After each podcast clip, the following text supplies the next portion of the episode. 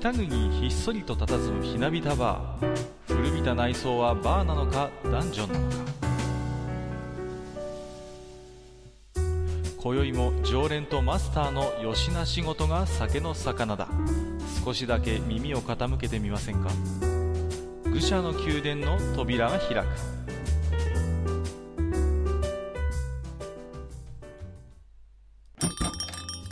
ややマスター今日も来ましたよ。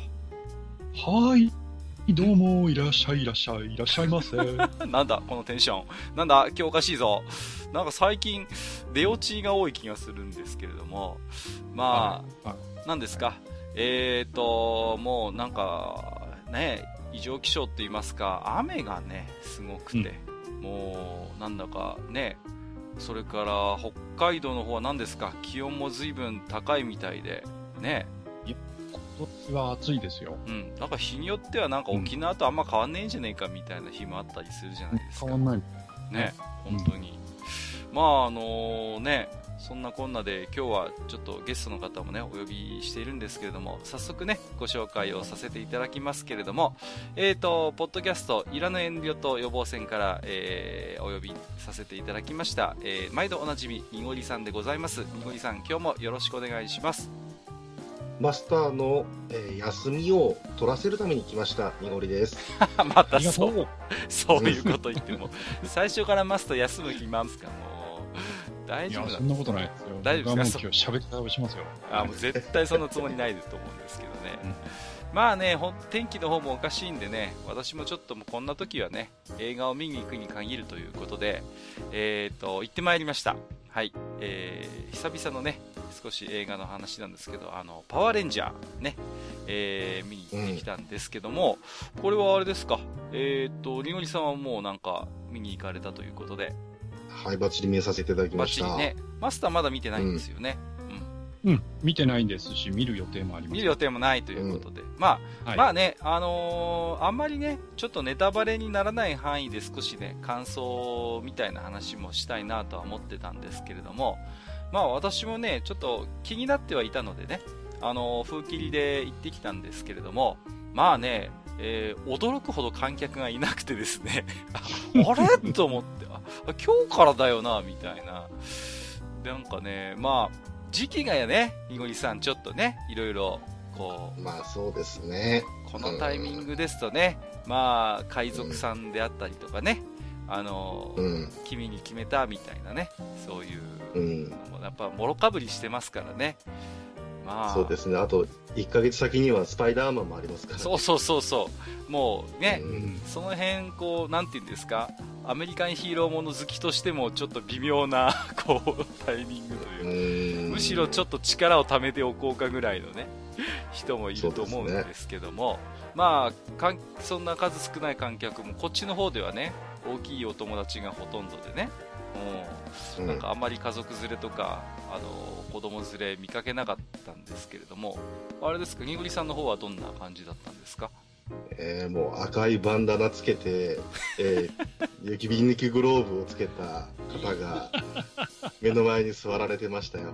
いいですね、もうその,、うん。その感じ、もうね、あの、うん。特撮ガガガの世界から飛び出してきたような方が、ね、本当に。素晴らしい。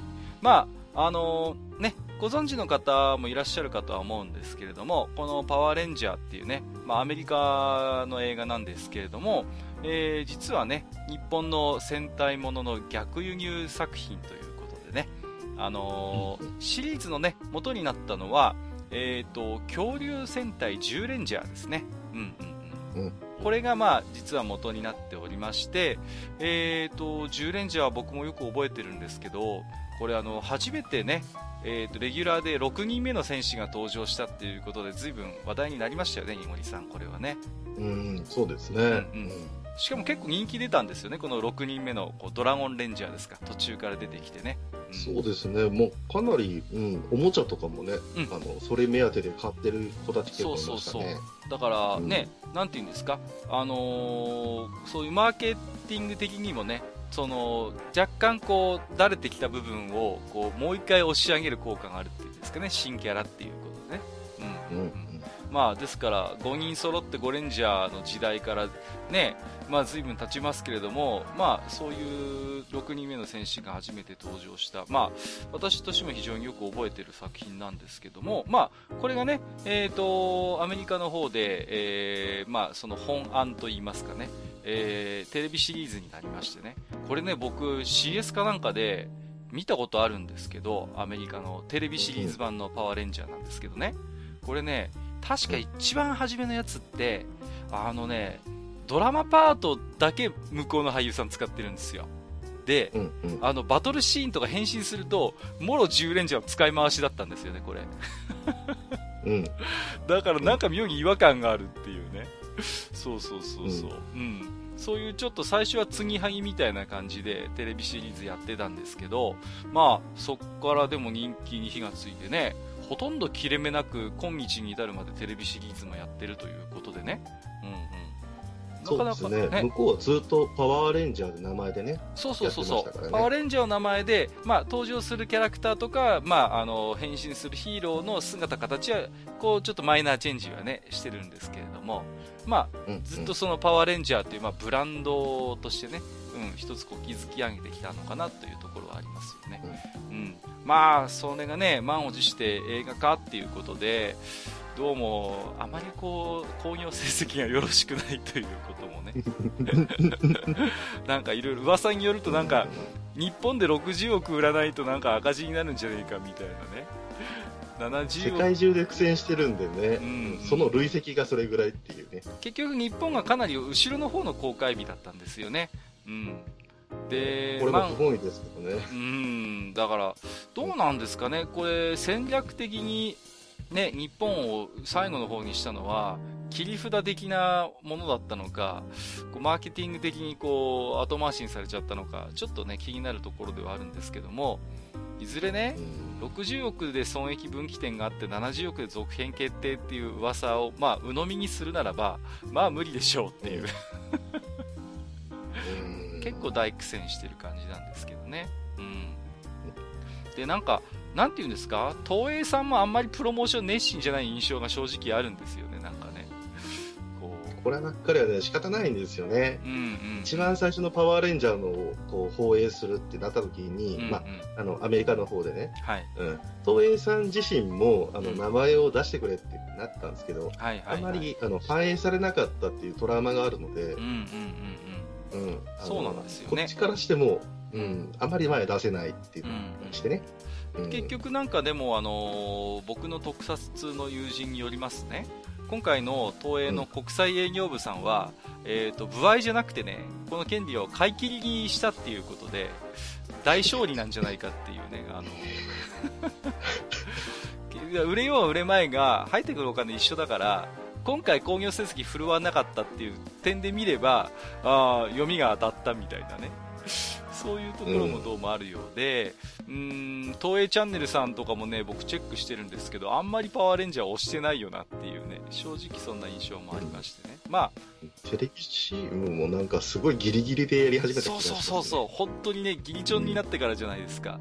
うん、もうね、うん、だから正直ね、東映さんあんま力入ってねえよなって多分思うんですけど、まあ、うん一応それでも映画の中身の話少しすると、まあ、いつもの採石場はちゃんとあるということで、そこはね、ご安心していただいていいのかなというね、ところもありますけども。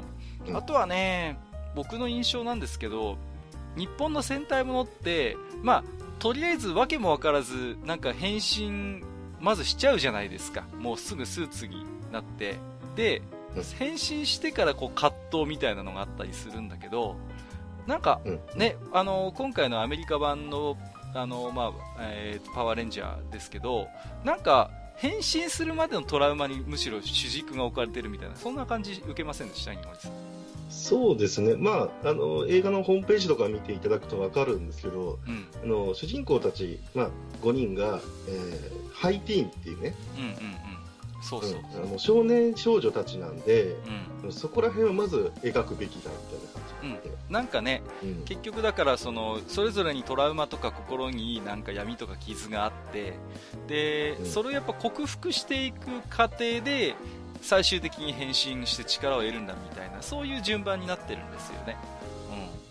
うん。そこは日本と逆で、まあ、変身してしまって力を得てしまった自分というものに悩む日本とちょうど好対象なのかなっていう感じもするんですよね。うんうんねまあ、ありていに行ってしまうとアメコミ形式だな、ね、そうそうそうそう。ね。だから結局、セルフパロディじゃないけども俺たちもアイアンマンみたいになれるのかなみたいなそんなねちょっと言及もしたりなんかしててね、うん、うん、言っちゃってましたね。言っちゃってましたよね。あとはあのなんていうんですかもちろん合体ロボが出るんですけれどもまあ、あれもね、にまあ、これももうね、あの見ればわかるんですけども、もうかなり、なんていうんですか、あのこう直方体になってないっていうんですか、有機的なこう形をしてるんですよね。うんうんうん。だから、もうこれ絶対こう、合体超合金モデル出ねえだろうっていうのがすぐわかるっていうね。もう。単体で売りぐらいしかね。うん、単体で売るっていうのはもう、日本のその戦隊ものの巨大ロボットって、もう基本的にもう、ね、あの、個々のマシンからきちんと合体させてロボにしなきゃいけないから、基本箱物っていうかもうカクカクしてるんですよね。ですね。うん。もう、これはあれですからね、あの、レオパルドン以来の伝統ですからね。もう、そういうね。そうですよ。もう、レオパルドンから逆に着想を得て戦隊ものに持ってきたところありますからね。あの、日本のあの、箱、箱、箱しい巨大ロボットはね。うん。そうそうそうそう。まあ、その辺の違いなんかもあって結構面白いんですけどね。まあ、うーん、なんていうんですかね。結構特撮好きの方はチェックしてる方も多いのかなと思うんですけど、まだね、えー、うん、まあ、こう、工業、あのー、ね、公開されて間もないですので、うん、興味のある方はぜひね、見に行っていただいて、まあ、これはちょっと違うなって思う方も正直いらっしゃると思うんですけれども、まあ、一本との特撮との違いをね、探してみるのも面白いかなとましたんでね、はい、ちょっとご紹介させていただきましたけれども、えーと、本日のね、本編なんですけれども、また全然枕と関係ない話するんですけども、えー、題しまして、朝の E テレを見逃すな、借金を中心にということで、最近ね、あの E テレの子供向けの朝の番組がとんでもないことになってるんじゃないかっていうことで、まあ、少しね、あのにのりさんとね、そのあたりをおしゃべりをしたいと思ってましたし、まあ、あのマスターにもね、あの、今日なんかバリバリ喋るって決意表明してましたけれども、あの、いろいろね、えっ、ー、と、お話もお伺いしながら、ちょっとそういう話、おしゃべりをね、していきたいと思ってますので、えー、本日のマスター、そしてにのりさん、よろしくお願いいたします。よろしくお願いします。お願いします。僕の出番は終わりです。え？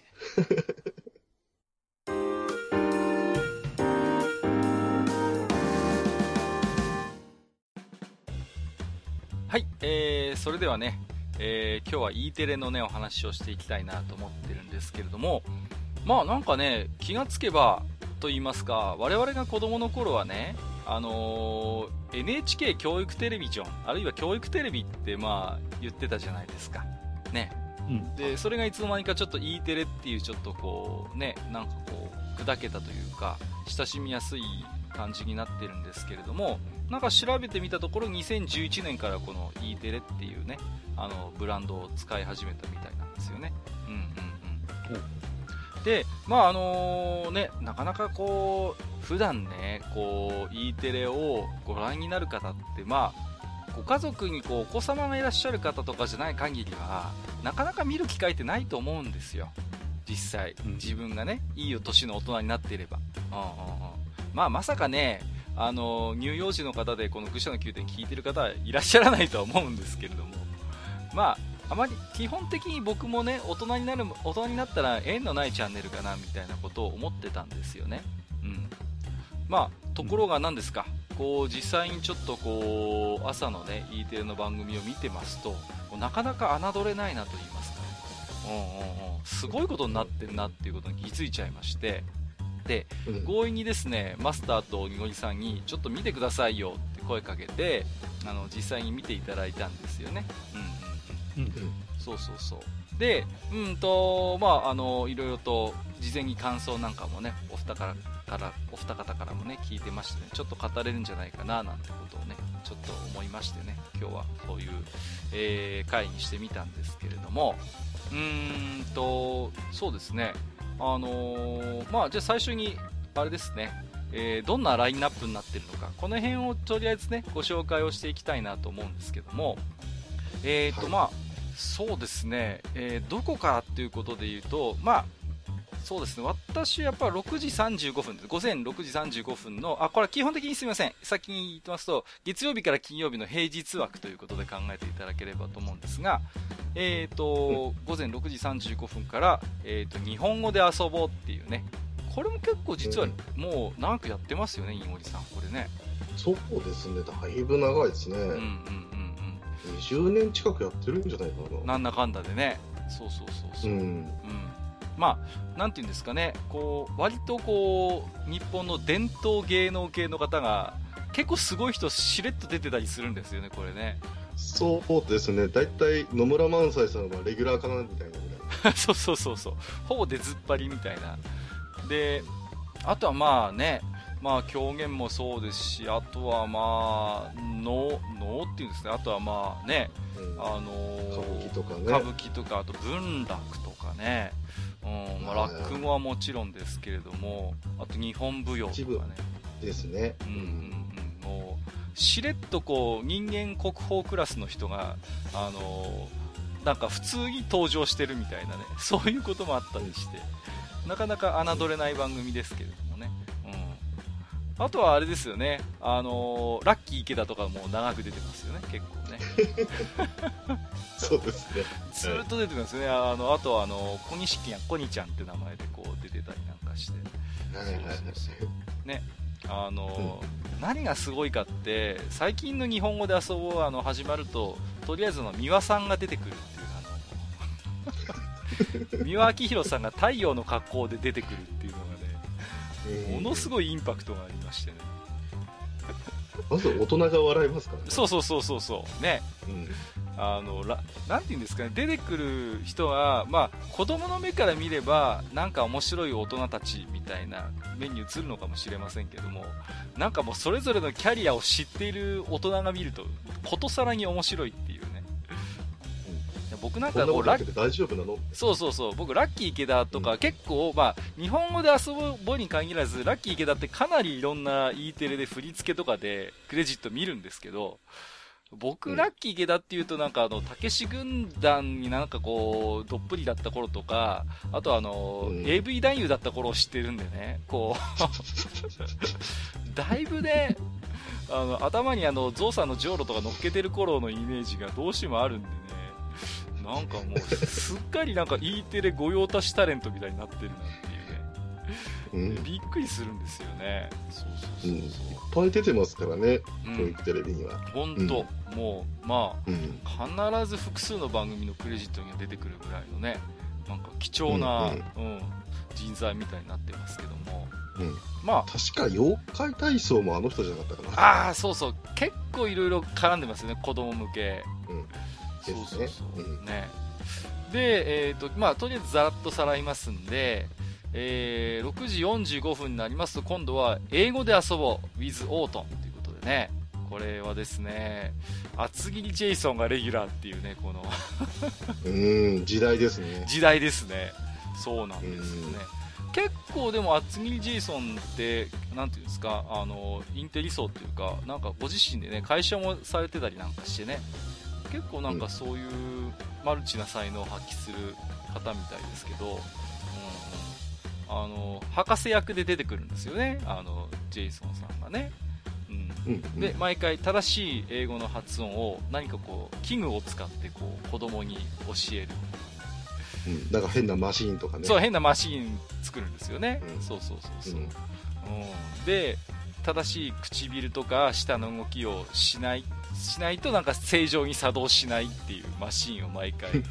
あれネタってよく尽きないなと思って見てるんですけど。そうですね。すごいなと思ってね。そうそうそう、ね。ですよ、もう。ね、なんか結構だから、まあ、これからも出てきますけど、今の E テレのその、なんていうんですか、実際に出てくるタレントさんってかなりお笑い芸人さんに依存してる度合いが高いなって。そうですね。1時間に1回ぐらいはお笑い芸人出てきますね。うんうんうん、だって声の出演も含めれば本当に多いじゃないですか。もう、うん、うんうんうん。なんでね、なんかそういうところで地味に芸人がこう仕事を得ている枠だなっていう、うん、うん。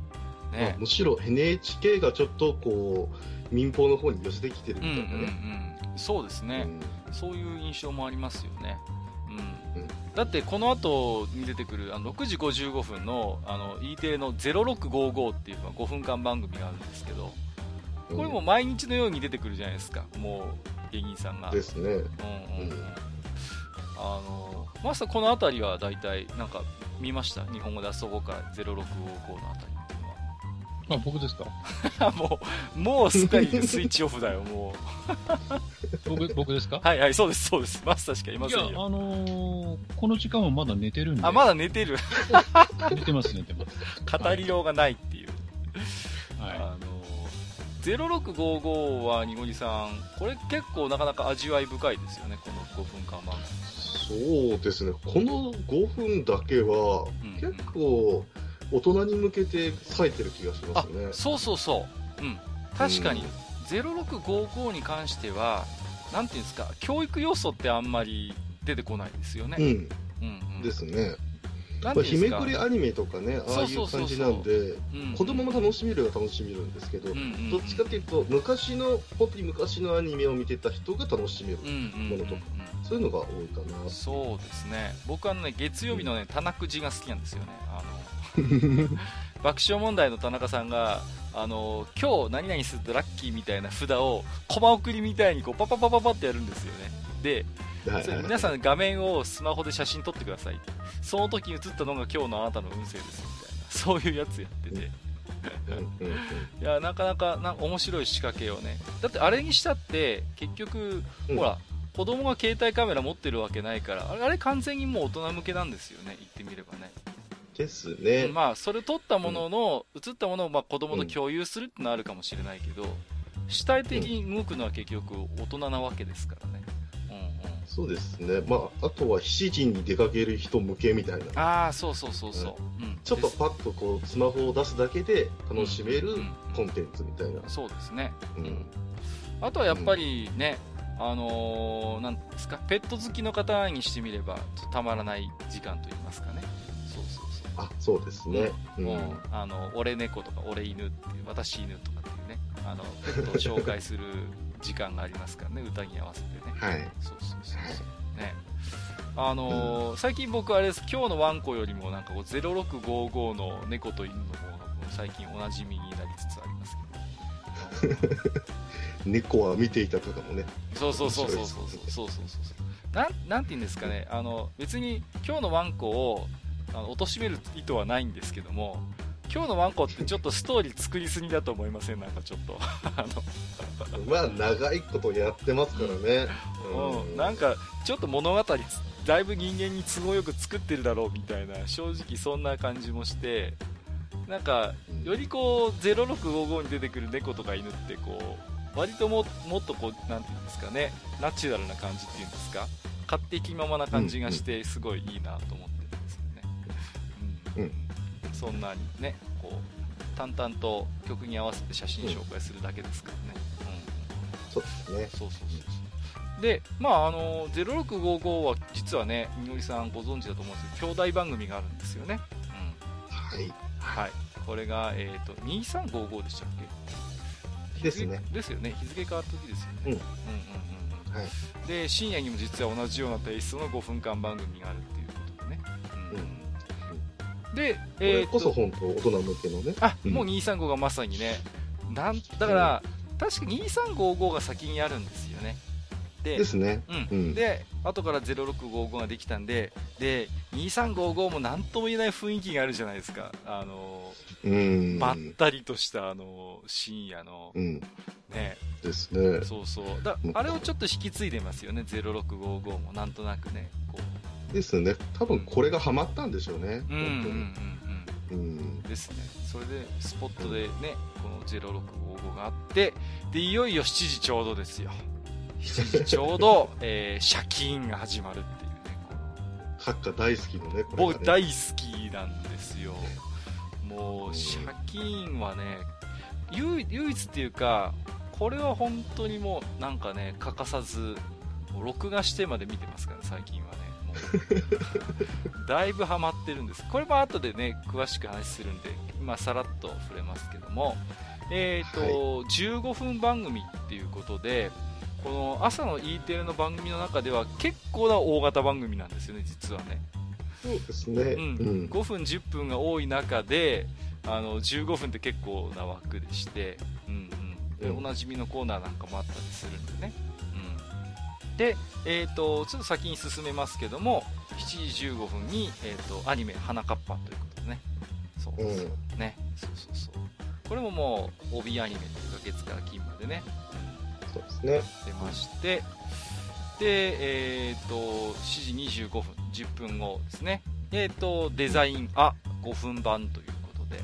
はい、出ました。出ました、デザイン、あ。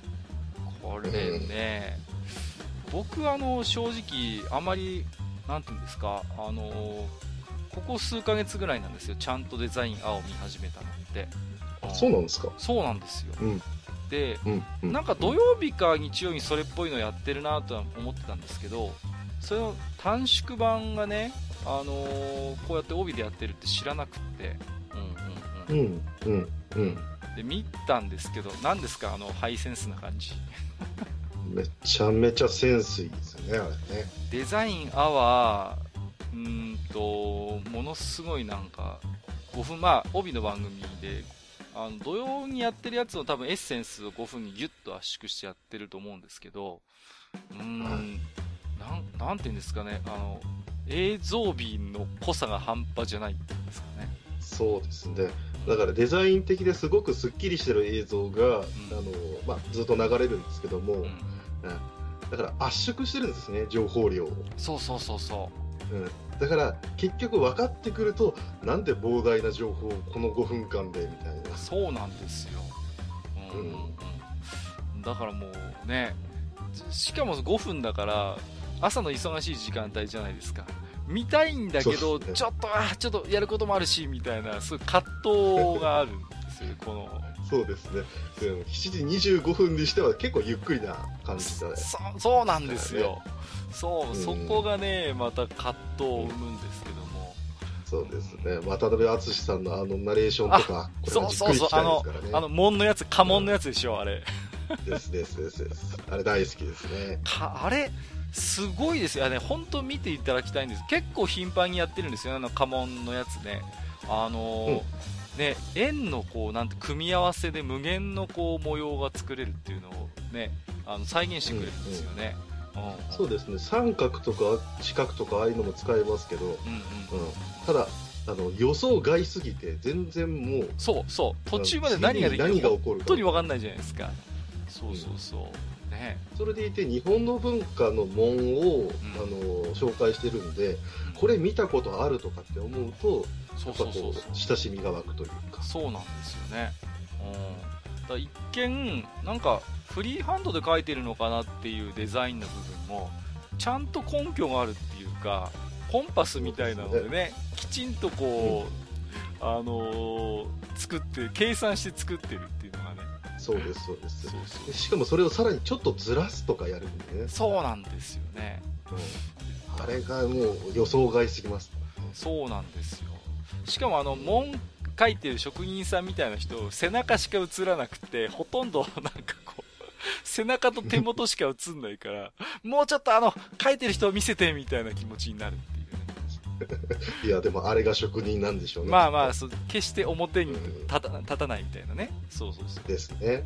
それでいて渡辺康さんが「ほう!」とかずっと感動してるんで。ここにこう来ますかここに極まりましたとか言ってね、もう何ですか、建物探訪かっていうぐらいのあのそうですね。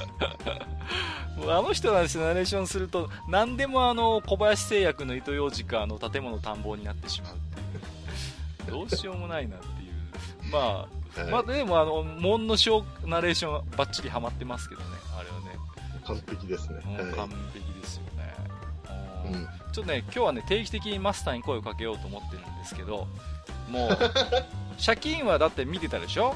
あの、マスターも。ね。小林製薬糸よ。あ、ダメだ。全然、全然、全然もう会話に参加する気ないわ、もう。とりあえず先行きますよ。最近はね、うんうん、あの一回見ましたよ。あ、一回、一回ですか、もう。ちょっと、はい、全然。あのー、まあちょっと、普段見れる時間じゃないので、うん、ああ、どうしても、なるほど。はい。録画をしたんですよ。はいはいはいはい。はい、で録画をしまして、うん、で一回見たんですね。はいはいはい。うん、で、あの時確か1週間分、だから月金ですか？お結構帯で。一回、一週録画、帯で録画して、はいはいはいはい。で、その、月曜日のやつかなんかをまず見たんですよね。はいはいはいはい。まあ、辛かった。あ、そうですか。うん。で、何や刺さらなかった。えーなんとか、その1本分を見まして、うんうんうん、えー、あとのは全部消しました。はい、なるほど。わかりました。僕はそんな感じですね。はい。はい。なるほど。じゃあちょっと後でその辺辛かった理由なんかもちょっと聞いてみようかなと思いますけども。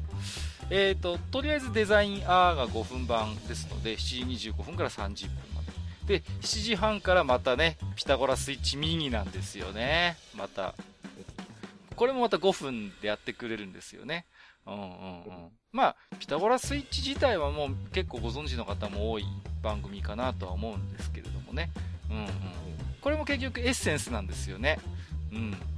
で、えっ、ー、と、必ず最初と最後にはいわゆるあのピタゴラ装置って言われるね。あの、ね、ポンとこう押すとこういろんな仕掛けがこう。僕なんかね、どうしてもゲーム好きなんで、あれ見ると、インクレディブルマシーンっていうゲームを思い出すんですけども、あるいは、そうですね、えーと、コロパタとかですか、DS ですと。うん、あれ系の装置。謎魔界村とか、謎魔界村もそうですね。渋いとこ行きましたね。そうそうそう、あれ系なんですよね。そうそうそう。で、嬉しいのは、結構、ピタゴラ装置ってもう本当に随分取りだめて、過去のものがいっぱいあるわけじゃないですか。映像の財産として。うん、で、そのアーカイブをちょっと見せてくれるのが嬉しいですよね。こう。うんうん、結構映像を見てると、左右の端が切れちゃってるやつとかある、見てると、あ、結構これ古いピタゴラ装置だなってわかるんですよね。ハイビジョンになる前、ね、そうそうそうそう、まだね、うん、そう。まあ、あの画面が広がる前のやつとかもやってくれるんでそういうのはちょっと妙に嬉しかったりしますしね、うん、そうそう。まあ一つ E テレのキーワードになると思うんですけど割とこう繰り返しやるっていうんですかね。過去のやったもの、うん、毎回新作っていうわけじゃないんですよね、うんうん、ですね、うん、ましてやそのデザインあとピタゴラスイッチに関して言えばこの朝の帯でやってる方っていうのはあのエッセンス版ですからおそらくほぼほぼ全てあの本編といいますかあの週末にやってたやつとかの中からこうチョイスしているはずなんですよね。うん、うん、そうなんですよね。で、まあ、ピタゴラスイッチもね、もうなんかいろいろ面白いコーナーがね、最近のもありましてね。うん、あの、関根さんが出てるやつとかね、あの好きですけどね、こんなことできませんとか。はいはい。はい、できません、できません、こんなことできませんとかって言ってこう、だけどなんかこうね、ね。写真をコマ送りにするとできました、できましたっていうのも好きですし、うん。うんうん、あとね、あのー、絶対子供はわからないけど、とりあえずその仕組みを説明するっていうあの、なんやかんやありましてっていうあの、途中の説明を一切省くっていう、うん、あの、自動ドアとかの仕組みとかをわざわざ、うん、あのスケルトンにして説明してくれてるんですけどあまり多くを語らないんですよね、うん、なんやかんやありましてこう動くんですみたいな、うん、そうそうそうそう、ね、あれも本当すごいこうなんかねあの論理的思考を育てるっていうその目的としては、うんうん、あの最適解なんじゃないかっていうぐらい。それをこう植え付けるためのピタゴラスイというか、まあ、アルゴリズムの仕組みというか、うん、そうですね、うん、いやだからでも結局なんていうんですかあの大人になっても曖昧なことっていっぱいあるじゃないですか。その論理的に考えるってなんか子供の頃身につけて大人になるっていうイメージもあるんですけど案外我々身についてないじゃないですか。あのしょうがないですよね、うん、だからなんか大人も一緒になんか子供と一緒に夢中になって見ちゃうってとこありますよあそうなってんのか、みたいなね、そうそうそうそう。ですね、うんうんうん、そういう発見がやっぱ楽しいですよね、うん。うんうん、で、えーと、と7時35分からは、えー、これなんでしょうかいというね、うん、これもね、まあ、あの、なんていうんですかね、セサミストリートみたいなあのパペット系とねリアルの人間がこう共存するね感じでこうミュージカルミュージカルが間に挟まるような、まあ、会話劇なんですけどね、うん、でまあとにかくねあの濃いんだこれ。あの、うん、カビラ J さんがレギュラーなんですけどね。朝から濃い。もうちょっとね。ちょっとね、胸焼けがね。ちょっと朝からなかなかこれね、きついものがあるんですけど。で、あとはあの楽天カードマンはきついね。楽天カードマン朝からなんで彼をチョイスしたのかなっていうのはあるんですよ。しかも、割と、あの、作ってない GA さんじゃないですか。あの、割とそのまんまじゃないですか。はい、むむとか、そうなんですとかっていう、いつものパターンじゃないですか、朝から。結構、しかも大げさにやってるパターン。そうそうそうそう。作ってると、あえて作ってるとするならば、カビラ J を作ってるじゃないですか、カビラ J が。ですですです。それ朝からいるかねっていうね。そうそうそう。で、あとパペット役で2人ほど出てきましてね、ブルブル君とキウイちゃんってのがいるんですけど、これが、あの、えなりかずきと吉木りさっていうなかなかのチョイスですよね、こう。そうですね。結構僕ね、最初気づかなかったんですよね、この、最初プロの声優さんかなとか思ってて、なんか番組のことをなんとなく調べてるうちに、あ、吉木りさとえなりかずきなんだって途中で気づくっていうね。そうですね。うんうん。そうなんですよ。しかも実はもう一人というか、もう一匹隠れたレギュラーがいるんですよね。はいはい。はい。あの、招き猫の置物なんですけど必ずワンコーナーあるっていうね、うん、そうですねそうそうそう、うん、ね名前が、えー、まだない、ね、うん なんですすごいアンユイな感じのね招き猫我が輩は猫であるをねあのちょっとかじった感じかじった感じでねでもなんか登場した当初は名前はまだないですとかってちゃんと言ってたのに最近なんかだんだんなんかこう、おなじみになってきたのか、ないちゃんですとかなんかこう、だんだん自己紹介適当になってるっていうね。仕方ないね。そう。で、これの中の人やってるのが確か、声優のあすみかなさん。そうなんですよね。そうそう。こんなとこで仕事してるっていうね。不思議だね。不思議なんですけどね。いや、なかなかでもね、あすみさんのこう、キャラ付けがうまくいってるというか、ちょっと、これなんでしょうかいの、あの、濃い、濃い、あの、10分間の中の一服の清涼剤にはなってるかなというね。うんうん。そうそうそうそう。そういうところがありますよね。うん。うん、で、えー、7時45分から、えっ、ー、と、身につけたということでね。うん、そうそうそう。ね。これも、えっ、ー、と、まあ、人形と、あと、スイちゃんっていうね、女の子が出てくる。えー、これも15分番組なんで結構大型番組ますけどね。いろんなコーナーがあってね。うんうん、うん、見つけたってあの不思議なんですけどなんなんで椅子の世界観なんでしょうね。わかんないですよねあれがね。とにかく椅子ですよねもう。うん。そうそうそう、うん、うん、あのレギュラーでいるコッシーっていうのも椅子ですしね、うん、あとそうですね。番組内で「椅子の街のコッシー」っていうねミニアニメがミニアニメっていうかミニパペットがあるんですけどね、うん、もう全部椅子ですからね登場してるのがね、うん、ですね、うん、そうそうそうそう、うん、なんか不思議な世界観なんですよね、うん、うん、で椅子の街のコッシーっていうかあの見つけたに出てくるあのオフロスキーっていうダンスのうまいお兄さんが出てくるんですけどあの人、はい、ねあの人なんか大河ドラマの真田丸に出てきてすげえびっくりしたんですよね。はあと思ってなんかめっちゃ、まあ、同じね、うん、いやいやいやなんか普段ねなんかこうダンスとかして遊び方教えてくれる、面白いお兄さんなのになんかめっちゃ真剣な顔でなんか戦国武将で出てるとか思って、うん、なんかそういうのを見るとびっくりしますよね。先に E テレで知ってたからこうイメージ的に。うんうんうん。で、この見つけたも結構ね、声優陣が豪華というかね、コッシーはサバンナの高橋がやってますしね。そうそうそう。うん、あとあの、椅子の町のコッシーのナレーションは確か篠原智恵だったような気がするんですよね。うん。うんうん、そうあとレギュラーキャラクターっていうかあの出てくる登場人物でやっぱりトータス松本さんとか出てたりなんかして、うん。うんうん、うん。ね、エンディングテーマを、森山直太朗が歌ってたりとかね、すごいんですよね。そうです、そうです。うん、なんかね、あの、毎年、なんか誰かくらいはね、なんかこう有名人出してくるんですよね。そうそうそうそう、そうなんですよね。うん、林家太平師匠とかも出てた。あ、出てた出てた。そうそうそう、話家みたいな役でね。うん、そうなんですよ。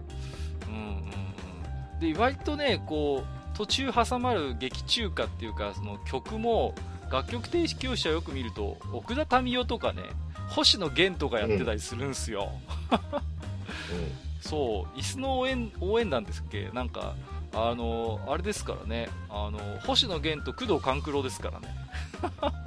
作詞と作曲。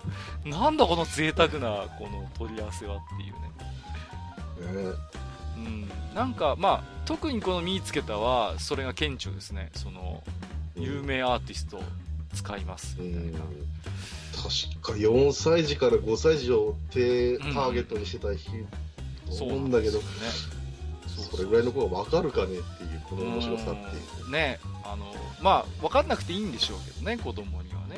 まあそういう辺のことは、うん、ねこの前チラッと見たら普通に宇崎竜道の曲とか なんか作ってるし、うん、まあなんかね想像するになんかこうそういう子供の教育番組に楽曲を提供するっていうのが一つアーティストのまた違うベクトルでの箔の箔がつくことなのかなっていう気もするんですよねなんかね、うん、ちょっとステータスですよね。ステータスだと思うんですよ。で、うん、調べてみるとやっぱりねアメリカの子供番組とかもそうなんですよね。一流のアーティストがやっぱり結構楽曲提供してるんですよ、うん、でただ日本とちょっと違うのがいろいろ調べてみると結構何て言うんですかあの格安で仕事を請け負ってるとかあるいはノーギャラで曲を提供してるのは結構あるんですよそういう例が、アメリカの場合より何て言うんですか公共性が強いっていうかボランティア性が強いなっていうのをちょっと感じますけどね。日本の方の仕組みはちょっとよく分かりませんけど多分普通にお仕事として依頼してると思うんですよね多分ね E テレが、うんうん。うん、だから相応の多分報酬もらってるんでしょうけどなんかアメリカの子供番組とかのそう有名アーティストが手がけている曲とか見ると割とあの、うん、ボランティアでさや提供しましたとか本当に経費以上のものはもらってませんみたいなのもいくつかあったんでああそういうパターンもあるんだなと思ったんですけどね、うんうん。まあ、NHK のことを考えると「紅白」とかもねああそうですね。もあんまりギャランティーっていう話ないですから、うんうんうん、まあ、そういうところも意外と、まあ、広まってるのかなっていう感じですね。うんうんうん。そうですね、うん、だから E テレがどれぐらいのねその多分そんなに高いギャラではないと思うんですよね多分、うん。まあ、ただやっぱりそういう教育番組に曲とか歌詞を提供するっていうのは多分一つステータスなんだろうなということなんとなく思いますよね。うん、うん、うん、そうそうそうで、えーと、と15分番組で8時からいよいよ、えー、うん、もうお母さんと一緒ですよ。もう。もう E テレといえばですね。E テレといえばもう我々が子供の頃からももちろんありましたからね。そう最近ちょっとね、うん、あの歌のお兄さんが交代になってねあのちょっとしたニュースになりましたけどね、あの、うん、大輔お兄さんね雄一郎お兄さんにね、えー、スイッチしましてね、もう最近民放出まくってますからね仙台の歌のお兄さんはねそうそうそうですね、うん、いろんな番組出てますよね。やっぱりでもねうん結構長くやりましたからね大好きお兄さんはね。だからかなりそのその筋ではやっぱりかなりの有名人だと思いますけどね、うん、そうですね。うん、ただまあうん。僕ねあの体操のねお姉さんがすごい好きなんですよね。なんか歌のお姉さん体操の方ですね。体操の方は、うん、ああいうちょっとへちゃっとした感じの子が僕はすごい好きです。ねうんうんそうそうそう歌のお姉さん敦子お姉さんって言うんですけどなんとなく前田敦子に見えなくもないっていうちょっと、そっち。なんとなく似てません？そんなことないかな。うん、どうでしょうかね。僕はあの、歌のお姉さんがどうしても、ハイダ翔子さんとか、こら辺のイメージがどうしてもこびりついちゃって。ハイダ翔子さんもね、確かに。彼女も結構長くやってましたからね。うん。まあ、でもその辺の構成は昔と変わらないですよね。その、歌のお兄さんお姉さんがいて、体操のお兄さんお姉さんがいて。その構成自体はね、そうですね、一番最初、お兄さんだけだったような気がしますけど、お姉さん途中からでしたっけ、歌のお姉さん。なんか、1959年ぐらいから始まってるはずなんですけど、はいはいはい、お母さん一緒その2年後ぐらいにお姉さんが追加されたぐらいだったかな。でももうかなり古いですよね、やっぱり。うん、あのお母さんと一緒で、あのなんていうんですか、あのえっ、ー、と人形劇枠があるじゃないですか。で、はい、今、ガラピコプーっていうのやってるんですけど、あのアニメーション見たことあります？オープニングのアニメーション。僕ね、泣け、あれね、見ると泣けてくるんだよね、なんかね。すごいなんかね、いや、ストーリー性があるんですよ、その、今の、あの、ガラピコプっていう、あの、そうですか。そうなの。一回見てもらいたいです。お母さんと一緒、一回録画して、ガラピコプだけでいいんで、オープニング見てください。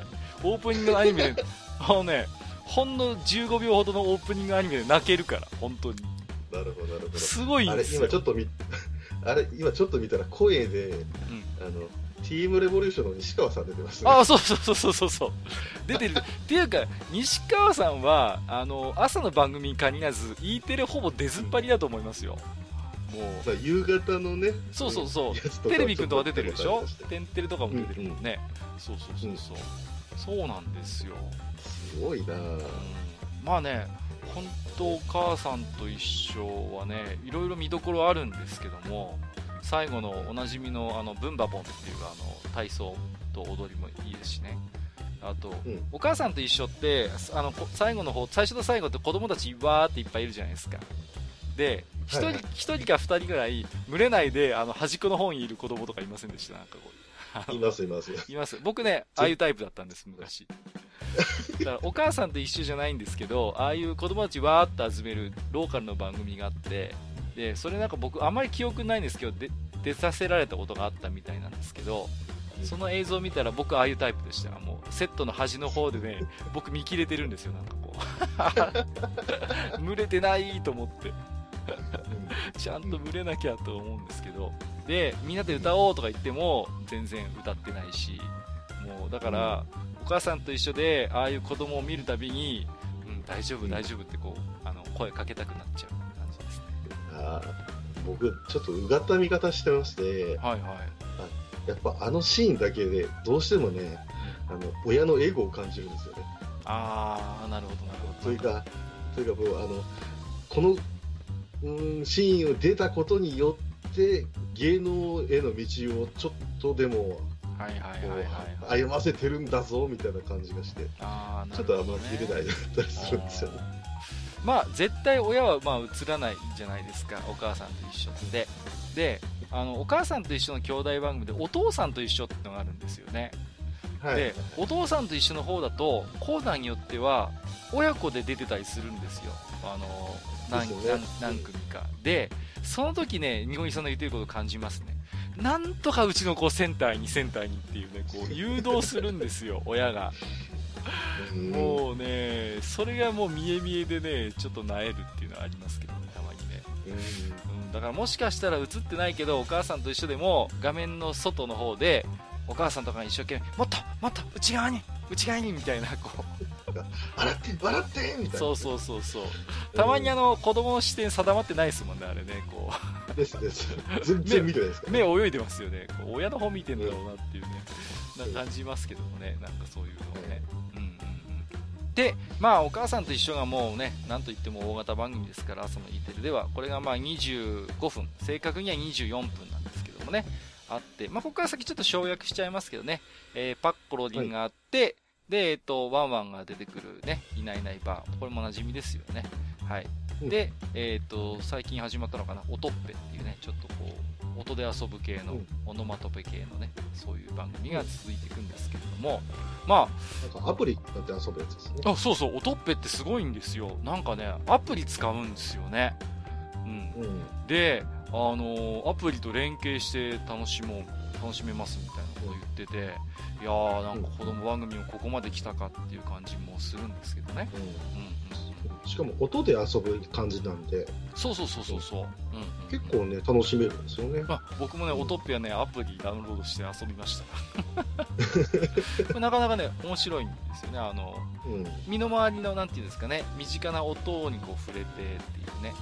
そうそうですですです、うんうん、うん、主人公の女の子が DJ みたいなことやるんですよね。こう、うん、だからねそう音探しっていうかねやっぱそういう教育番組的な要素もねやっぱありますよね、うん、でまあ大体こう朝の平日帯でやってる番組をこうざーっと紹介してきたんですけども、まあ、ちょっとねもう触れちゃった内容もあるんですけども、まあ、気がついたことがいくつかやっぱありましてね、うん、うん、でやっぱあのー、出演陣がとにかく豪華っていうところはね、うん、だから子供向けの番組だからって絶対手は抜いてないっていうかむしろ本気で作ってるなっていうのをすごい感じるんですよね。うん、うん。うん、で、何て言うんですかね、うん、借金、まあ、ちょっと緩い雰囲気ありますけど、借金の緩さって何て言うんです結構計算された緩さなんですよね、割と。うん、うんあれにしても結構、うーん、なて言うんですかね、アドリブのように見えて多分かなり綿密に多分ゆるさも含めて作ってるなっていうことはちょっと感じますね。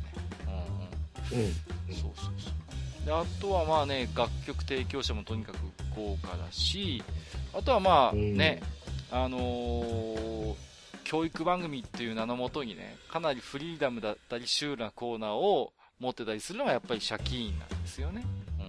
ぶっこんできますね、あれね。シャキーンぶっこんできますよね。でね、ちょっとね、みごりさんとシャキーンの話をしたいんですよね。うん、はいはい。うん、で、シャキーンっていうのは、まあ、朝のお目覚め番組っていうことで、基本的になんか子供に、うん、あの番組の中で遊んでもらってね、画面を使って、で、ですね。ねっていう楽しんでもらうっていうコンセプトなんですけども、基本的にあの、うん、ミニコーナーの集まりなんですよね、番組の構成がね。ねうんうんうん。ほんと短いいろんなコーナーが、わーっと集まってできてるような番組なんですけれども、まあね、あのー、僕のいくつかやっぱお気に入りのコーナーもあるんですけど、先にちょっとね、にごりさんにシャキーンおおすすめというか、お気に入りのミニコーナーあったらちょっとお伺いしていきたいんですけども。いや僕、ミニコーナーっていうミニコーナーをちょっとね、今、パッと思いつかなかったんですけど、はいはい、あの僕は本当に見てほしいのは、あのオープニングなんですよ。おはようさん、ね、おはようさんですね。そうです、そうです。あのアニメーションの密度と、すごいですよね、濃い。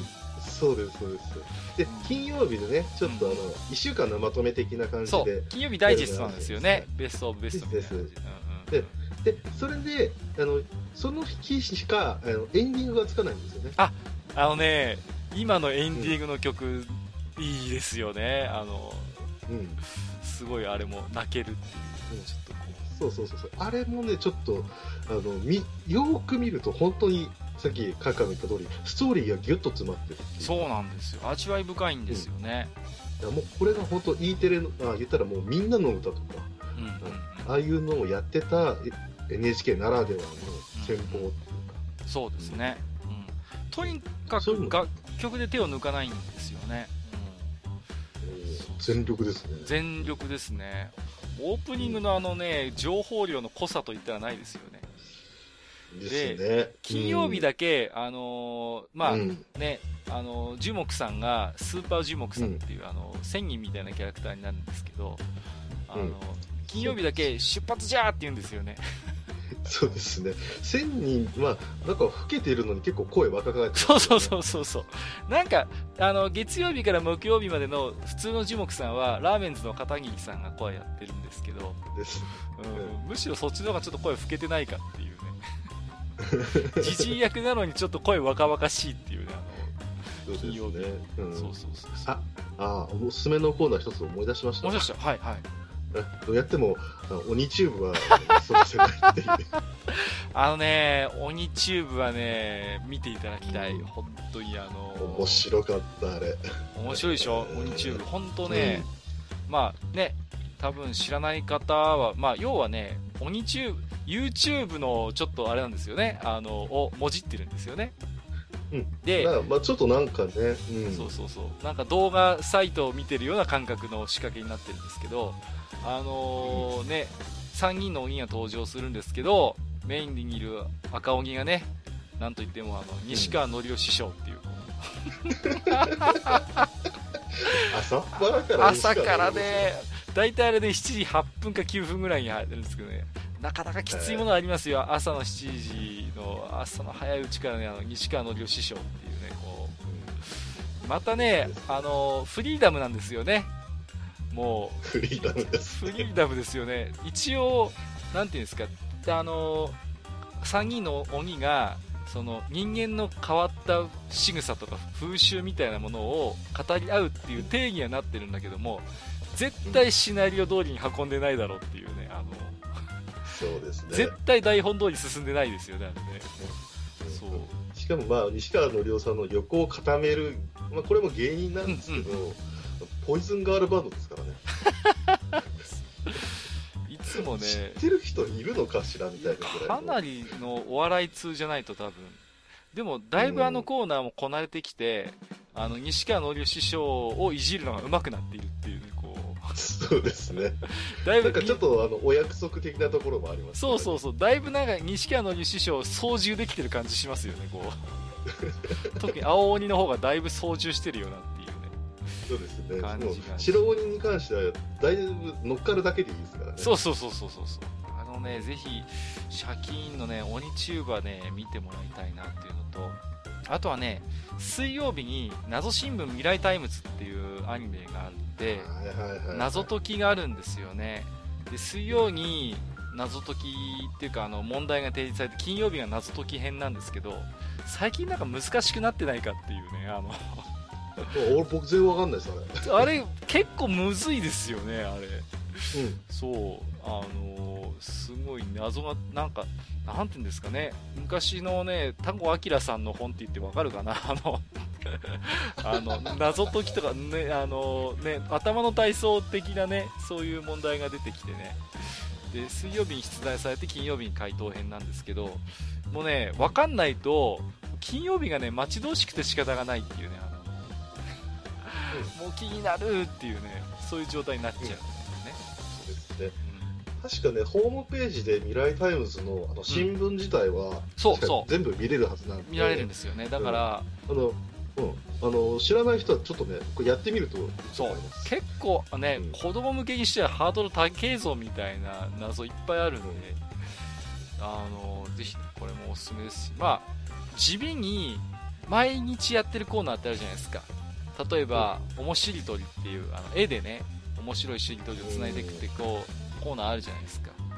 ありますね。うん、僕でも気になってるのは地味にね、なんで毎日やってるのっていうのが、あの、いちごっていう、あの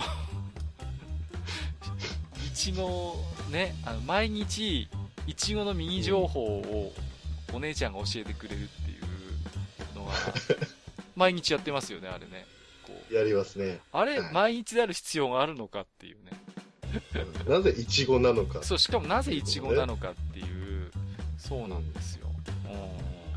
全く分かんないま、あれ、もう、かなりシュール寄りですよね、あの、シャキーンのミニコーナーの中でもね。そうですね。そうそうそう。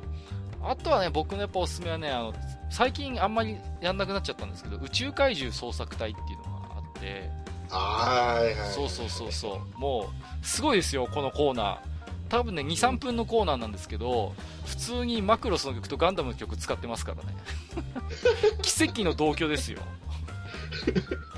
最初ね、あれって思った、ね、そうそうそうそう。あのコーナー始めると、でん、ててててって、ああ、来た来た来たって感じになるんですけど、で、エンディング本面になると、てけてけて、てててけてけてってって完全にマクロスじゃねえかよっていうね。たかだか2、3分のコーナーで、来いっていうね。うん。うん、NHK にしては珍しいぐらいの、うんうんうん、よその曲をこんだけふんだんに使う、ね、そうそうなんですよね。しかも、あのまさかの同居ですからねガンダムとマクロスがね。ねどの世代を狙っている不思議なんですよね。本当不思議ですけど。もあとやっぱり楽曲が本気って話が出ましたけどもあとシャキンミュージックですよね。うん、うん。今ちょうどリクエストアワーっていうことリクエストウィークってことで過去の名作みたいなのもやってくれてるんですけどもこの楽曲もかなりねあの映像もかなり作り込んでるし曲もいい曲が多いんでこれあの定期的にねあの CD とか DVD 出てるんですよねシャキンミュージックって、うん、もうね僕思わず買いそうになってますからね今過去の DVD とか。買おうかなとか思ってそうそうそうそう、うん。最近までやってた「心根」って曲知ってます？ギンさん。はいもう、うん、頭の中でずっと流れてるそうそうそう。あれ、えー、僕あのしばらく気づきませんでしたからねあのメイちゃんだってこうあの歌ってるのが、うん、ほらあのレギュラーで出てる子なんですよねメイちゃんってねあの、うん、桃江あ桃江も可愛いあ桃江の話になっちゃった。あのメイちゃんと桃江ちゃんって出てくるんですけどレギュラーで。メイちゃんが、ノーメイクっぽい感じでノーメイクっていうかいつものシャキンの格好じゃなくて歌ってるんですよね、うん、そうですね、うん、誰だろうこの可愛い子はと思って名前見るとメイって書いてあるじゃないですか。えまさか、うん、あのメイちゃんかみたいなね。そうそうそう、ね、そうだって普段なんて言うんですか長靴下のピッピみたいな格好してるじゃないですかこう普段は。例えが古い。古い？えわかんないかな？でその格好してるのになんか割となんか普通の少女系アーティストみたいな感じになってるからあれこの可愛い子誰だろうと思って気づいた時に、うん、はあってなってこうめいちゃんだとそう多分小学生ぐらいなんでしょうけど、うん、心根ぐらいになると結構大人びて見えますからね、ですね、うん、僕はねどっちかというとお気に入りは桃江なんですけどねあのキャラはすごいね、桃江ちゃんいいですよねあのちょっとね、ちょっとぽあの頃の女の子特有のぽっちゃり感があるんですけど、桃江ちゃんがね、なんか妙に言葉遣いが上品っていうね。あのなんか毎朝毎朝特にぶっ込んできますからね。ぶっ込んできますね。なんか訳もなくぶっ込んでくるじゃないですか。なんか、なんか後ろでブランコ乗ってたりとか。そうそうそうそうそうね。そういうのもありますけど。うん、あと笑うときに必ず口に手をやるっていうね。うん、うん、ちょっとお嬢様スタイルただ、あの、なんか知らないですけど、確かあれ、桃太郎の子孫かな。そうそうそう、設定的には桃太郎の13代目か16代目かとかなんですよ。で、なかなか細かいなと思うのは、鬼チューブやるときちょっと不機嫌になるんですよ。鬼チューブの時ね、ちょっと不機嫌になるんです。あそうだったそう。今日収録日ベースで火曜日なんで、鬼チューブの日なんですけど、僕今日のシャキーンチェックして鬼チューブやってたんですけど、鬼チューブの前に、あの、桃江怒ってましたからね。なぜか、あの、でも、金魚すくいのポイで、救ってやりますわとか言ってましたからね。あ、確かにね。ああ、そういう関連だったんですね。設定細かいんですよ。だから、そのうち西川のりおと絡むんじゃないかっていうね。そういう。何の化学反応が起こるかよくわかんないですけど。先週の借金、やたらゲストの豪華でしたよね。あのとりあえずデーブ・スペクターが出てきたっていうね、あの スチャダラッパーとか出てきましたからね。出てきましたね。そうそうそうそう。うん、ねあの、デーブ・スペクターがダジャレ紳士っていう名前で登場する。割と出ずっぱりだったっていう。そうそうそう。うん。なかなかね、まあちょっとそんな感じで私と井上さんはね、割とこう借金推しなんですけども、一方でこうね、マスターみたいに響かなかった人もいるわけですよ。うん、うん、で、マスターにちょっとね、聞いておきたいんですよね。ちょっと、あの、シャキーンがちょっとあんまひこう響かないというか、ピンとこなかったっていうか、ちょっと疲れたっていう、うん、その辺の理由をちょっとお伺いしておきたいんですけど。うん、なんかあのー、二人出てきてダンス踊ってたりとか、うん、なんかそんな場面があったんですけど、はい。なんか、結構奇抜な衣装で男の子と女の子がなんかダンスをしてるっていうそれコーナーですか？ねコーナーでコーナー。はい、なんかあったり、あとなんだっけな、僕が見た時はね、なんかアイスクリーム屋さんに女の子が行ってね。ああ、あれだ、あのー、かじりたいですよ。かじりたがある。あ、そうそうそう。うんうん、かじりたがある。そうそう、それそれ。うん、とかね、なんか、こう、自分が年取ったのかわかんないんですけどね、いまいち面白さはわかんなかったのかな。なるほど。うん。うんうんうんはい。なんか、そんな感じですね。なんかあの、うん、うーん、こうね、どうしてもウゴウゴルーガを思い出しちゃうんですよ。はいはいはいはい。うん。うん。で、ウゴウゴルーガを思い出すんだけど、えー、っとね、あのウゴウゴルーガの毒がないんですよ。ああ、そうですね、それはそうかもしれない。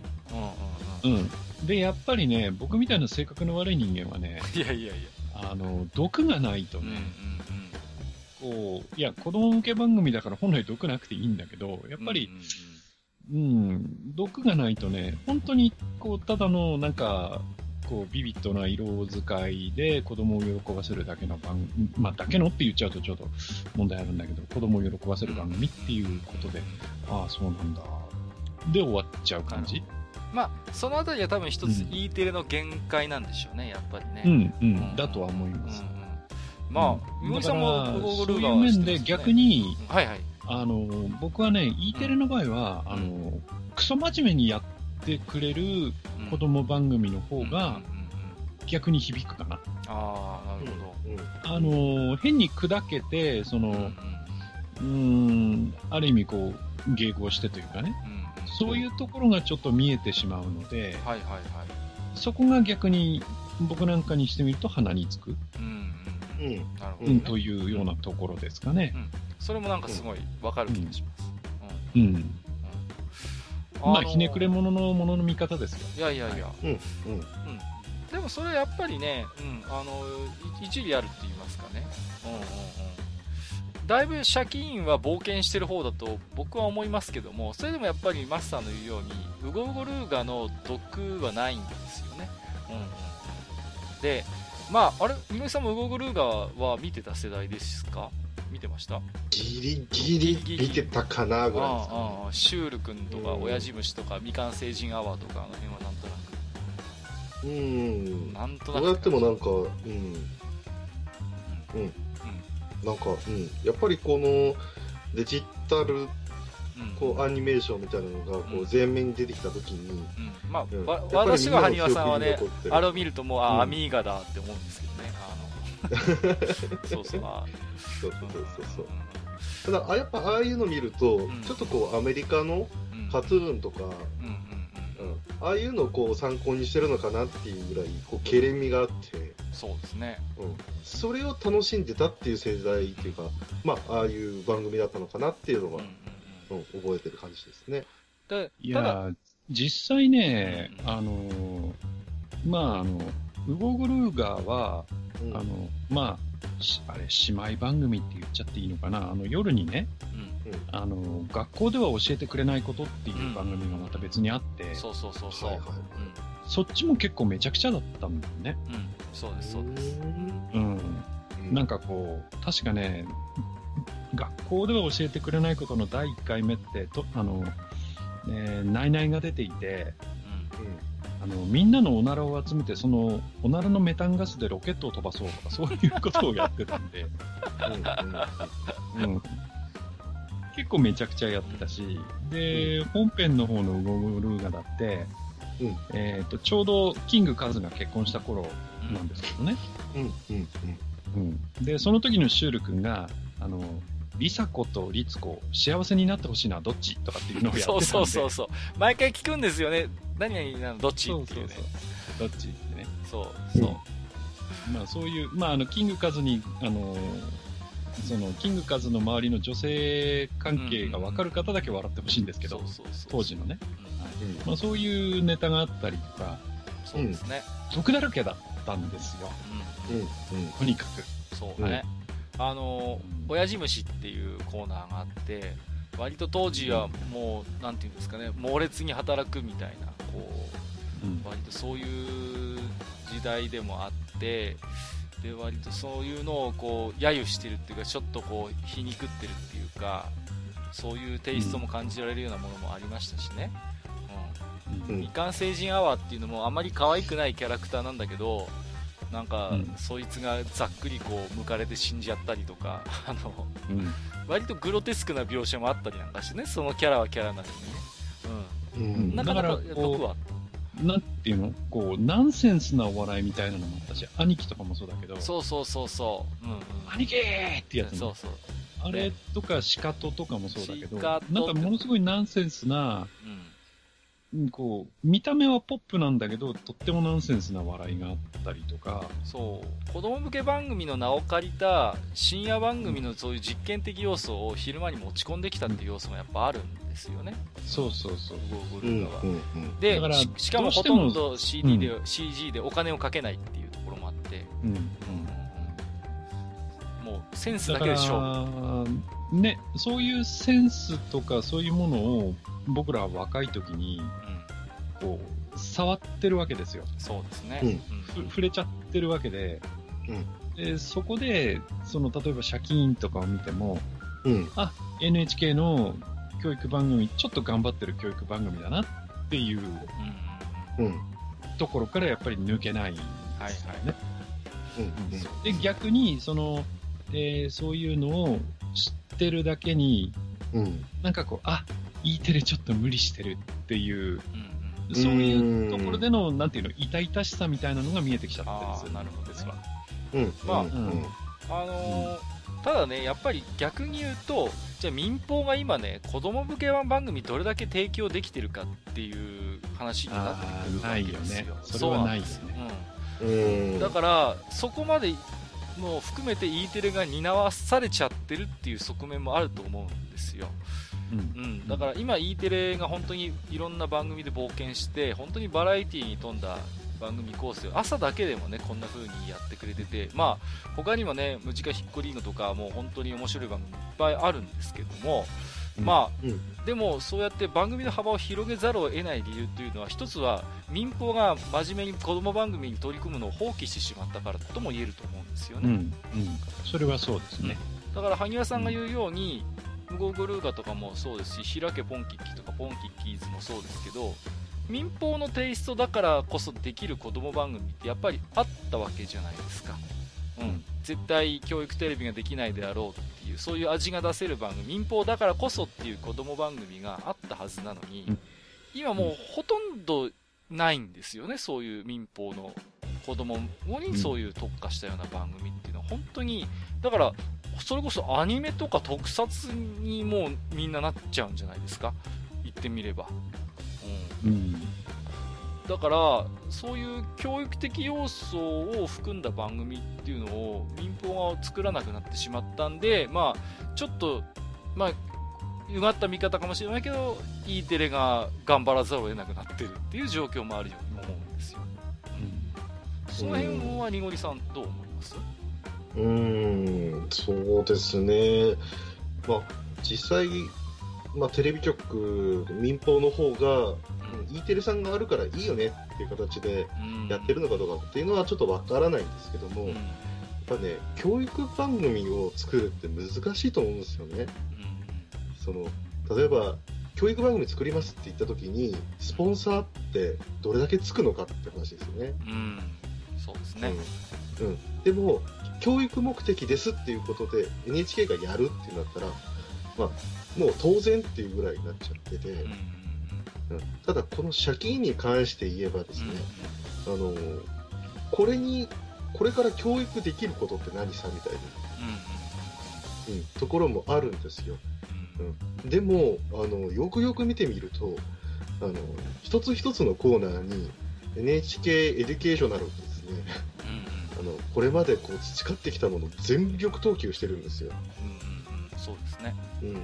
そう、だからやっぱりね挑戦のあの途中っていう、まあ、羽生さんもおっしゃってましたけど痛々しいところがどうしても出ちゃうのはしょうがないっていう、うん、うん、まあ、本当にストップモーションもそうですし、はいはいはい、紙芝居じゃねえや、えーと、人形劇とか、うん、えー、あとは、まあ、ロケのものもあったり素人さんもちょっと出したりとか。そうですね、うん、うん、もう今までの E テレ、まあ、教育テレビのもう総力を消してると言っても過言ではないぐらいの、この15分だったりするんで、そうですね。だから、うん、そこで逆にあのこういうのどうですかって見せることが、うん、ある意味テレビとしては正常な反応なんじゃないかなっていう僕は思ってますね。はいはいはい。うん、挑戦し続ける、ままあ、提供しつるっていうのはこういうことみたいなね。うん、なるほどね。うん、あと、やっぱりね、あのー、ちょっとまあ、一回借金から離れるかもしれませんけども、割とこう見てて気づくのは、あのー、なんていうかな、それぞれの番組の中で結構使い回しっていうか、あ、これ前にも見たぞっていうコーナーを割と繰り返しやったりするじゃないですか。だから、その辺のことってこう、におりさんはどういうふうに見てました？まあ、そうですね。一番最初に考えれば、やっぱお金ないんだなっていうのが。うんうん、そうそう、それも感じるのよ。うん、そうそうそうそう。そうそうそうだって借金にしたって金曜日は結局月曜日から木曜日のものを使ってるからね。うん。うん。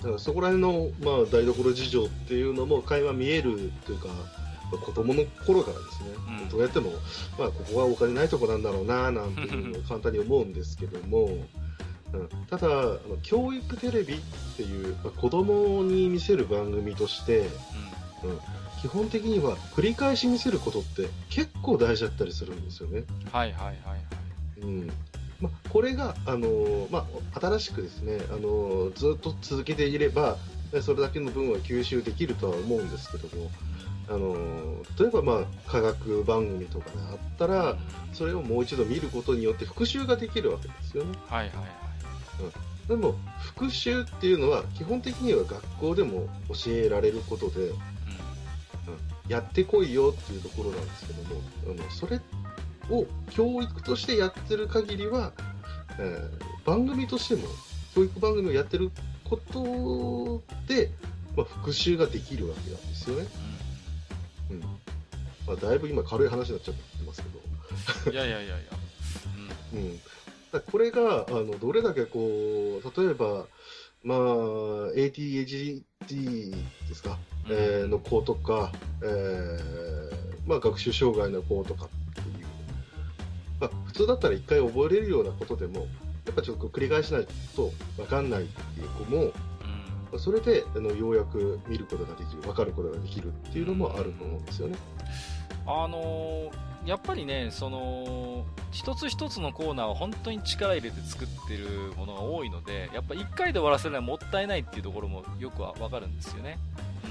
うん。うん、あとね、繰り返し見てたり聞いたりする時に、ことで、なんかこう、ハマってくるっていうか、そういう効果もあると思うんですよ。やっぱり。うん。だあのー、基本的にだからまあ借金の話ばかりで恐縮なんですけど、借金ミュージックって基本的にいつも同じものをやるじゃないですか。で、僕経験あるんですけど、ね、最初の頃あんまり刺さらなかった曲だけど、なんか繰り返し聴いてるうちになんかだんだんハマってくるみたいなのってあったりしません？なんかこう。ありますね。うん。だから同じことがやっぱ子供にも起きるんじゃないかなって気もするんですよね。うん、だからそう、繰り返しの効果っていうのはやっぱりあるのかな。まあそういうお財布の事情の他にもね。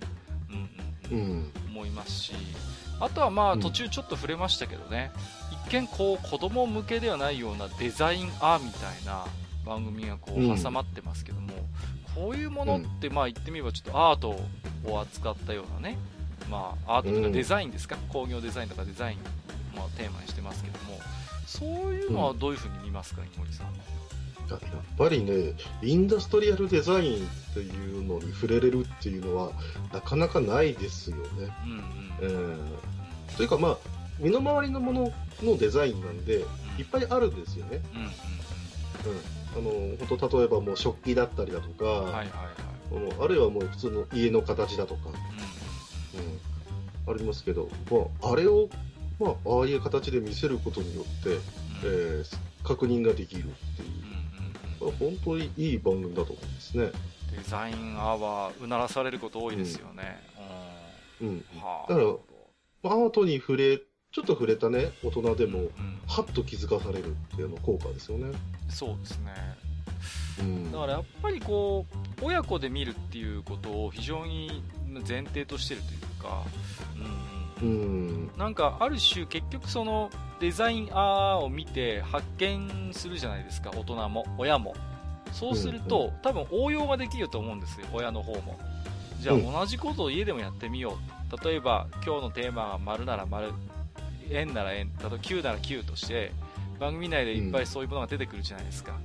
うん、そしたら、デザイン案が終わった後も、じゃあうちの中でも探してみようかとか、あるいはうちの近所でじゃあちょっと同じ形のものを探してみようってことができるわけですよね。だそういうものをやっぱ促しているところもあるかなと思います、デザイン屋なんか。多分そういうところ意図的にやってるよな。ね、うん、うん、そうですね。また、まあ、一つのコーナーでね、例えば、あの人が混雑しちゃうから、どういうふうにしたらいいだろうとかあの、動線のやつ面白いよね。ですですですです、うんうん、ああいったところを見ると、やっぱ、ちょっとこう、すっきりとした考えが芽生えるんじゃないかなっていうのは、うん、うんうん、思いますね。そうですね。だから、うん、そういう意味でも本当発見の多い番組でね。いや、本当今日はね、実は朝以外の E テレの面白い番組もいっぱいありますし、あるいはなんならね、昔の教育テレビの思い出話も3人でしたかったなと思うんですけど、もうね、1時間以上喋ってるんですよ。すいません、もう。今日はね、さっくり行こうなんて楽屋で喋ってた人がいるみたいですけど、鼻で笑われたんですけど、その通りになったということでね、あのそこはまたすいません、あの機会を改めてね、えっと、ちょっと笑いすぎじゃないですか、ちょっと、いごりさん。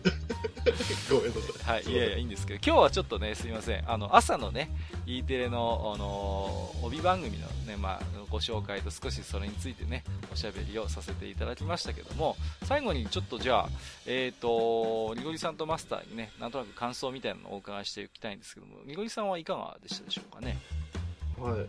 まあ、まあ、ちょっとね、あのー、今回は E テレの朝っていうことで、うんうん、どっちかというとこう、子供が時間ある時っていう感じのものしかちょっと喋れなかったんですけども、あの実際今、あの小学生たちが E テレを見てるかっていうと、うん、あんまり見てないらしいんですよ。ああ、そうなんだ。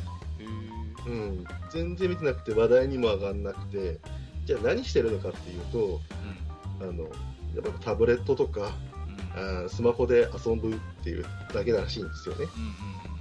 うん、うんうん、だからまあそういうのも E テレ朝の番組を見ても、まあ、ちょっとこう低年齢向けっていうので、うん、うん、あの固めちゃってるなっていうところはある、まあ、これはもうしょうがないんですけど、はい。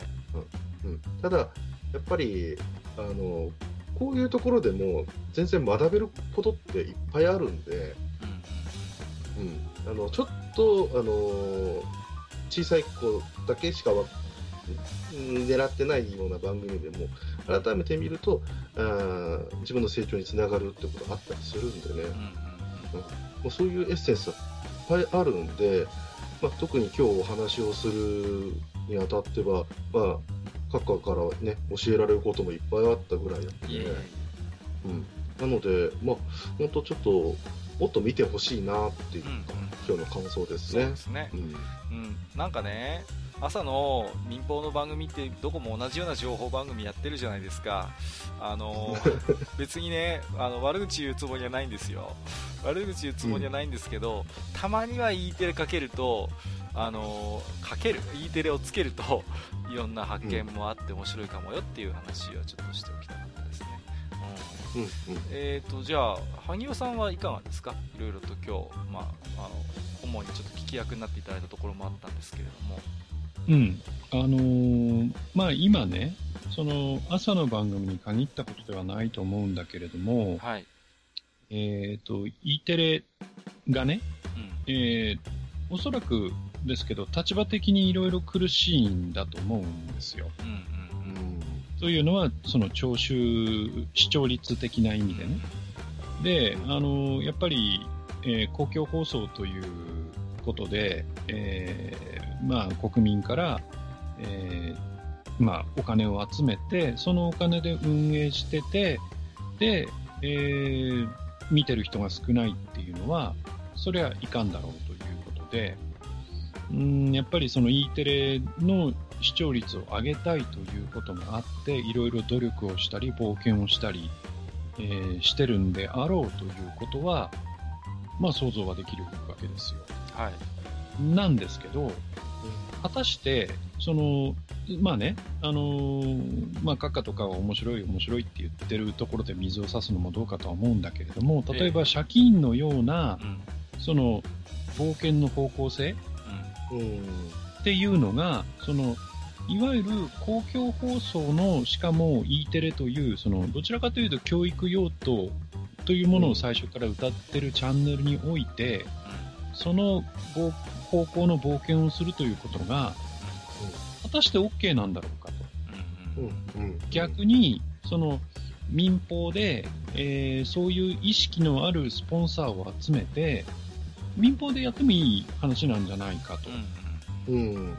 いうところの疑問っていうのが、ちょっとあるわけなんですよね。で、それは、はい、その、まあ、公共放送、NHK が悪いの、悪いっていうかね、NHK に問題があるのか、それとも、えー、民放に問題があるのか、それとも、朝からね、芸能人のゴシップばっかり追っかけてる国民性が悪いのか、それはわからんけれども、うん、若干、その、やはり疑問を感じずにはいられない。で、まあさっきもね、あのデザイン屋の話が出てて、僕もあの番組は好きなんですよ。はいはい。で、うん。あと、ね、えー、なんだ。うん。えっ、ー、と、まあ、デザイン屋とか、あとは、えー、ピタゴラスイッチなんていうのは、僕はピタゴラスイッチに関してはあの DVD 付きの本まで買うぐらい好きなんでね。はい。うん。だから、えー、そういう方面での E テレのその努力とかっていうのは、すごくいいものだなと思ってるんだけれども、その一方でね、う、うん、その、借金のやってる努力の方向性っていうのはどうなんだろう。あと、まあ、朝の番組じゃないんですけど、ちょうどあの、去年かな、えー、日テレの24時間テレビの裏でやっていた、えっ、ー、と、障害者の人をわざと集めて、バリバラ。そうそうそうそう。はい、で、あの、なんか、こう、寝たきりの人に顔になんか絵の具塗っちゃったりしてみたいなね。かなりラジカルなことをやってて、しかも最後にサライ歌ったぐらいにして、そういうかなり挑戦的なこともやっていて、だけど、その、言ってることっていうのはすごく一理あることを言っていてね。だから、そういうこともできる、まあ、放送局なんだろうなと思うんだけれども、うん、その努力の方向性っていうのが果たして本当にいいんだろうかっていうのは正直ちょっと思いますよね。まあ、だからもっともっとね、関心を持ってばいいと思うんですよ。その、やっぱり、僕ら自身もね、大人も E テレというものに関心を持って、それこそマスターのように、どうなんだ、今の方向性どうなのかなっていう問題提起もやっぱりいいと思いますし、まあ、うん。やっぱもっともっと E テレについて語る機会があっていいと思うんですよね。うんうんうん。うんうん、そう、そうそう。そう。あのマスターの言ってるところっていうのは、まあ、朝の E テレもそうなんですけど夜の E テレも結構そういうところありますよね。あるあるあるある、うん、だからね、うんうん、本当にこれでいいのかみたいな、うんうんうん、僕もだって「天才テレビくん」とかはちょっと正直バラエティー色強すぎてあれ、うん、ああれって総合だっけ？あれ？E テレだっけ？いや E テレ E テレ。E テレですよね。うんうん、うん。あれなんかもちょっと正直、あそこまで行っちゃうと僕がもうちょっと引いちゃうところがあるっていうところはありますしね。うん。うんうん、だから、だからそもそも E テレに期待されてる役割って何なんだとか、どういうものを、うん、その総合テレビと分けてる理由は何だっていうところをもう一回、ちょっと当たり前のように我々それを受け入れてるけれども、受信料払ってる立場としてね、うんうん、もう一回考えてみてもいいかなとは思いましたね、今のマスターの話を聞いてね。うん、何のためにその2チャンネル、まあ、すごい上からメスの言い方すると、いわば国民が 2, 2つのチャンネルを与えてるわけですから、地上波の中でね。うん、うん、そういう考え方でできるじゃないですか。うん。うん、そういう時に。だから、あのー、あれなんですよ。例えば、最近はね、あの、ハニマルくんにかなり暴走させてるじゃない。ハニマルジャーナルね。で、ハニマルジャーナル。うん、あれは、あの、僕らみたいに、小さい頃からハニマルを知ってて、しかもまあいろいろね、その、酸いも甘いもいろいろ体験してきた人にとっては、とっても面白いんだけれども、うん、でも、ハニマルというキャラクターを使ってあれをやるということが、果たして子供のためにって考えた時にどうなんだとか、そうですね。うん。やっぱり、そういうところがさ、その、本当に、その、子供のためっていうか、そっちを向いてね、うん、その番組を作ってるんだろうかっていうところで、正直、若干ハテナがつくところはあるんですよね。まあ、ね。うん、だから E テレのエデュケーショナルっていうのは結局、まあ、子供だけではもちろんないでしょうから大人の教育っていうところももちろんあるんでしょうけれども、うん。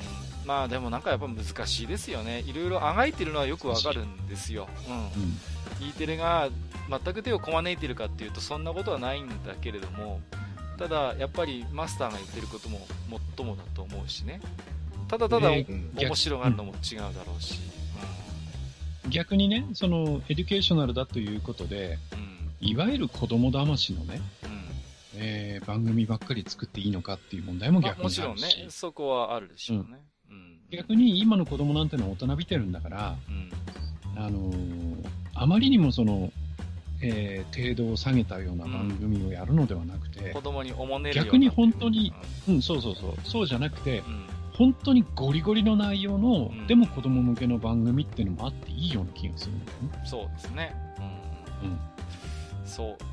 割と、なんていうか、うん、もう、子供ってでもね、背伸びして見る番組は見ますよね。僕も昔ちっちゃい頃は、うん、割と難しい内容のなんか歴史の番組とか好きで見てましたもんね、教育テレビ。だから、ね、どっちかっていうとデザイン屋みたいに、アート系っていうかデザイン系に関しては結構大人びてるけども、それがね、成功してると思う。で、できてると思う。そうそうそう。だから、そういう魅力的な番組あるんだけど、じゃあ、例えば科学分野に関してはどうなんだとか、そうそうそう、ね、サイエンスだね、うん、サイエンスの分野に関して同じような番組が果たしてあるかとかね、そうですね、うん、例えば、そのサイエンスでもね、例えばそれが物理なのか、生物なのか、果たして数学なのかっていうところで、だから E テレの能力をもってしたら例えば数学の分野で面白い番組って作れるような気するのね。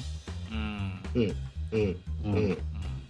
こんな計算し、こんな計算してみたらこんな数字になるんだよとか。はいはいはい。なんとか数列とかあるじゃない、そういうのって。例えばね。うん。うん。だからそういうのをやってみるっていうのが、まあ個人的には本来 E テレが冒険すべき方向なんじゃないかなって思っていて、まあそういうのもあってね、若干その、借金とかに関しては、あの、見る目が厳しくなっちゃうんだけど。うんうん。あれですね、うん、なんか今の話で思い出したのは、所ジョージさんとか出てたテストの花道っていう番組があったんですよね。うん、で割と効率よくテストで点取るためにはどうすればいいかとか、そういうのやってて、あれはね、結 局最初から最後まで僕はたまに見てたんですけど、馴染まなかったですね、なんか。割と小手先テクニックみたいなね、そういう番組があったんで、まあこういう言い方したら好きな人とか、あれをすごいね、いいなと思った人は怒るかもしれないけど、僕はやっぱりなんか、あの番、テストの花道っていう番組は、なんかすごい教育の近道をなんかこう、ノウハウを伝えるような番組に僕は思えてしまって、これを E テレでやる必要が果たしてあるのかなっていう疑問を持ったこともあるんですね、過去のそういうものに関してはね。うん、だから、やっぱりまあ、どれが正解っていうのはもちろんないんですけれども、うん、うんうんうん。でもやっぱり僕ら自身が E テレに関心持ってね E テレもっとこう、こういうのはどうかなああいうのはどうかなっていうのをやっぱ意見表明していかないと E テレ自身もね、ねやっぱり、うん、なんかね、うん、で多分彼ら自身 E テレの人たちもそういうあがいてるのはよくわかるんでだからじゃあ僕らが E テレに対してどういう今思いを持ってるのかっていうのはもっともっとなんか表明する機会があってもいいのかなとは思います。ね。うん、ねすいません、なんか、なんかすごい真面目な話になっちゃいましたけれども、えっと、今日のテーマで、えーと、3点ほどね置き手紙いただいておりますのでこちらはちょっとこの中でご紹介していきたいと思いますけれども、えーと、まず1つ目、えーと、レリックスさんからいただいてますよいつもありがとうございますえーと、カッカさん、マスター、みごりさん、お晩でございます。暗黒要塞ことレリックスです。朝の E テレってものすごくニッチですね。うちの番組はいつもニッチなんですけど、えっと、果たしてリスナーからどのくらいの反応が返ってくるか放送前から楽しみです。私がイメージする E テレは大科学実験とかピタゴラスイッチといった科学番組ですが、私の好きな朝の E テレは今回のメインテーマシャキーンの前番組0655ですね。出た出た。軽めの5分番組ですが番組密度の濃さから5分以上の体感が味わえます。うん確かに。番組内容は少し変わった味付けのみんなの歌。風の歌が何曲か流れる番組ではあります。がみんなの歌風の番組歌が何曲か流れる番組ではありますが歌についている映像が素晴らしいです NHK らしい映像がついているといえば、えー、歌といえば素晴らしきかな世界がおすすめです、うんうん、私妻のお気に入りは、えー、可愛い犬猫の写真に載せて歌が流れる私猫俺犬です出た出た、えー、幸せそうな犬猫の写真に朝から癒されまくりですよ。えー、まとめ。お三方で朝の E テレを取り上げるということは昔のチーク番組にも当然触れたことと思います。ピンポンパン。あ今日触れてなかった。ポンキッキウゴウゴルーガあたりの話は出たと思います。シャキーンはウゴウゴルーガとか天才テレビくんの雰囲気を感じる番組ですよね、うん、少子化の影響で儲けが薄いであろうチーク番組は真っ先に民放から消えてしまいましたね。うんおっしゃる通り。アニメも昔なら世界名作劇場。漫画日本昔話一休さんとかの番組があったものですが今も残っている子供向けアニメってアンパンマンくらいでしょうか？E テレにはこれから日本を支える子供のために良質な番組作りを頑張ってほしいです。といただきました。ありがとうございます、うんうんうん、なるほどなという。結構ね本編で触れた内容も、えー、触れていただいたかなと,、えー、というふうに思いますけれどもね。だからそこがねその儲けが薄いからチーク番組を作らないんじゃないんだよ、うん、だからこの時代だからこそそういうチーク番組にスポンサードできる会社のイメージを上げるっていう方向になんですよね。だから、あえて僕言いますけど、朝、どの民放も似たり寄ったりのね、バラエなんていうバラエティみたいな、ワイドショーみたいな番組やってますけど、あれこそね、どこかがもう逆張りで、本当にもう、なんかね、週刊子供ニュースでもいいですけど、なんかそういう、業方向に行っても僕いいと思うんですよ。うん、もう、あんな似たり寄ったりの、ワイド、なんていうんですか、ニュースバラエティやるぐらいだったらっていう気すら僕はしてるんですよ。うんうん。だ、だって E テレの悩みの一つは、民放という軸が消えてしまったことによることが大きいと僕は思ってるんですよね。うん。レリックスさんもおっしゃるようにそういうチーク番組が民放から消えてしまったことによって E テレは自分の立ち位置を見失ったところがあるとだからね、羽生さんの言うように本当に民放でそういう番組やって、そういうところにちゃんとお金を提供する企業価値を高めるっていう部分のね、うん、うん、そういう方向性あってもいいですよね。うん、そんな気が僕もします。はい。はい。えー、ありがとうございました。2通目。KIM さんいただきました。次回はシャキーンの話がルルルの歌や漢字の歌など子供と見てて耳に残る音楽多かったですね。あやめちゃんもいいキャラで。あこれ前のあれですね。あの結構前のパーソナリティです。45年前なのかな。めちゃイケにも少し出てましたね、えー、音楽ミュージックビデオ集の、えー、DVD を持ってます。おどんな話が聞けるか楽しみ。ということでいただきました。ありがとうございます。KIM さんは結構あれですね。もう借金を長く楽しんでいらっしゃる方ですね。これは。うんルルルの歌ってね、狼男の話だったと思うんですけど、すごいトラウマになる感じですよね。とってもじゃないけど、朝からかける曲じゃないですよ、これ。ぜひ動画で見ていただきたい。結構ブラック、ブラック、別の意味でブラックです、これ。あれですか、うん、あの、ルルルっていうのは、名字は近藤ですか？えー、違います。あの、またそういう、アスキー系のね、あのファミ通にも連載、何の話をしているんですか？違います。えっと、KIM さん、ありがとうございました。えー、小判さん、いただきました。朝の E テレ会楽しみ。個人的に0655から見つけたミジコ、ムジカピッコリーノなど E テレの子供番組は出来が良くて好きです。うんうん、特にシャキーン、デザイン、あ、での曲はいいのはいいと思う、多いと思う。ということでいただきました。ありがとうございます。そうですね。デザインがで流れる曲って結構独特ですよね。なんかこうあれも、うんうん、うん、デザインあでしか使えないだろうなっていう感じの曲もあったりしますしね。うんうん。なんか他で何て言うん。ですかああいう環境音楽っていうのを私はあんまり詳しくないんですけどもね、うん。うん大変曲とマッチして、本当に丁寧な番組だなという印象がありますけれどもね。ムジカピッコリーノはね、話したかったんですけどね、あれもすごい世界、知ってます？これムジカピッコリーノって森さん。うん、なんとなく。なんとなく、そうそうそうそう。失われた世界なんですよね、音楽が。そう。それをこう、なんていうんですか、あのー、で、しかもなんかこう、モンスター化してるっていうか、廃墟になってたりとかするのに、再び命を与えるっていうね、ものすごい世界観感じさせる音楽番組なんですよね。もう、すごいですよね。すごいですよね。僕らがワンツードンとかフェア歌うっていう番組でのんきにやってた頃と全然違いますけど、うんまあ、ムジカピッコリーノ的なああいう世界観を今子供がどう受け止めるのかっていうのはちょっと興味はありますけどね。僕らの頃にはなかったテイストなんでね、あれはね。うん、もうね、懐かしいですね。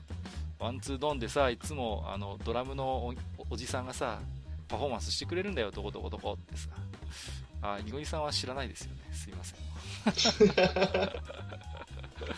えっと、またね、E テレの話は機会を見て、えっ、ー、と、懐かしい番組も含めてね、えー、お話をする機会多分ありそうですのでね、またそちらの方も小判さん、えー、楽しみにしていただければ大変ありがたいと思っております。はい、ありがとうございました。えー、ということで本日はですね、朝の E テレを見逃すな、借金を中心にと銘打ちまして、えー、と、割と後半はね、えー、E テレとはみたいな話になっちゃいましたけれどもね、えー、にごりさんを交えましてお話をさせていただきました。本日もにごりさん、そしてマスター、ありがとうございました。ありがとうございました。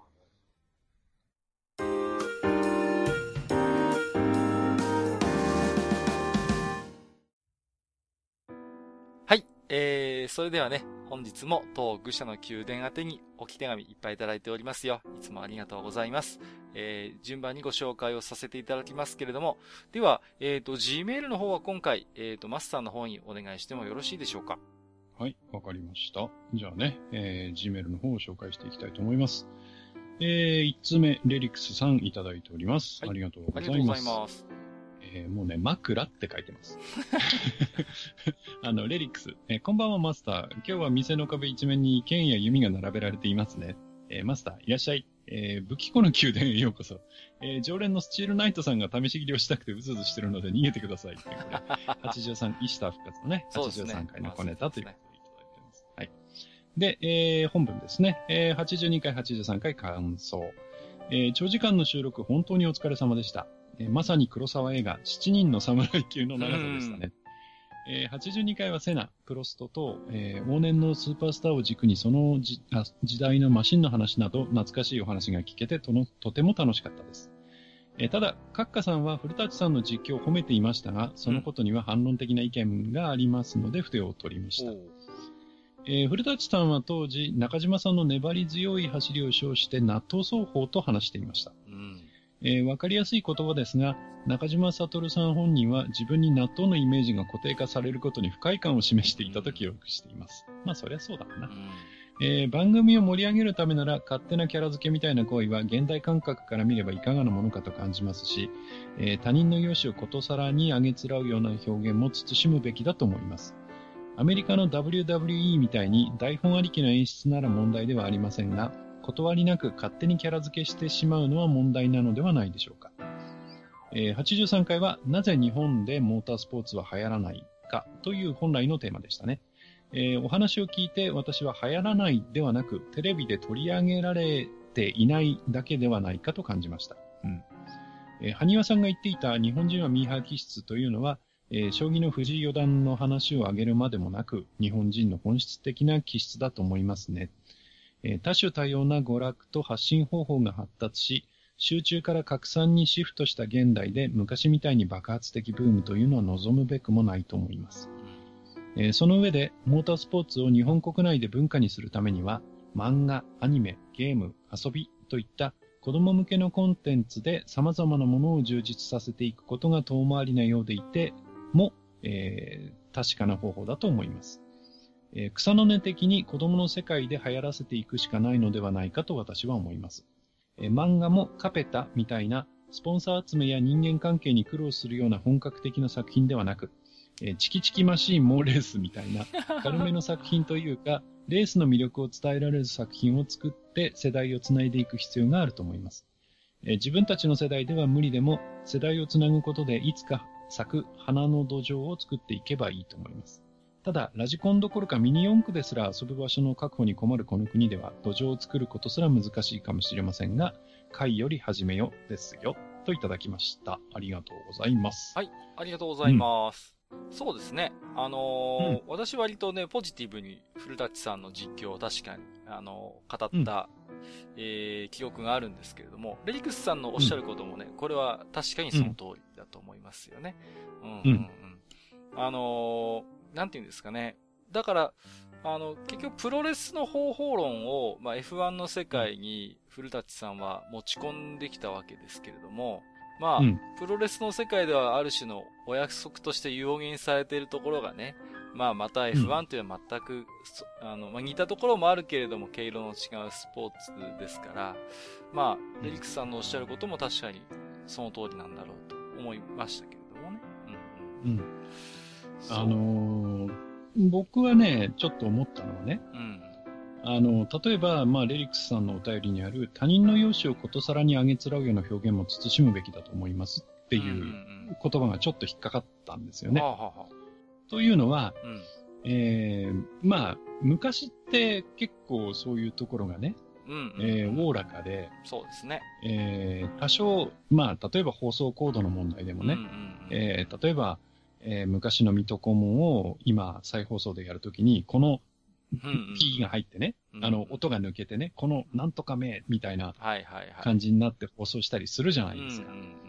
で、その、そういう、こう、なんかタブーみたいなのをどんどんどんどん積み上げていって、どんどんどんどんその表現の幅っていうのを自分たちで狭めていって、どんどんどんどん自分たちの首を絞めてるっていうところがあって、うんうん、で、ええー、まあ、それをちょっと感じましたね。これは別にレリックさんがどうこうということじゃなくて、うんうんうん、おそらく、まあ、時代なんだろうと思うんだけれども。そうですね。やっぱり。えー、そういう、えー、まあ、当時から、まあ、あった話ではあるんだけど、うんうん、そういう古舘さんの、まあ、やり方に対してね、うんうんまあ、えー、そういう意見が出てくるっていうのは、やっぱり現代ならではなのかなっていう気がちょっとします。ね。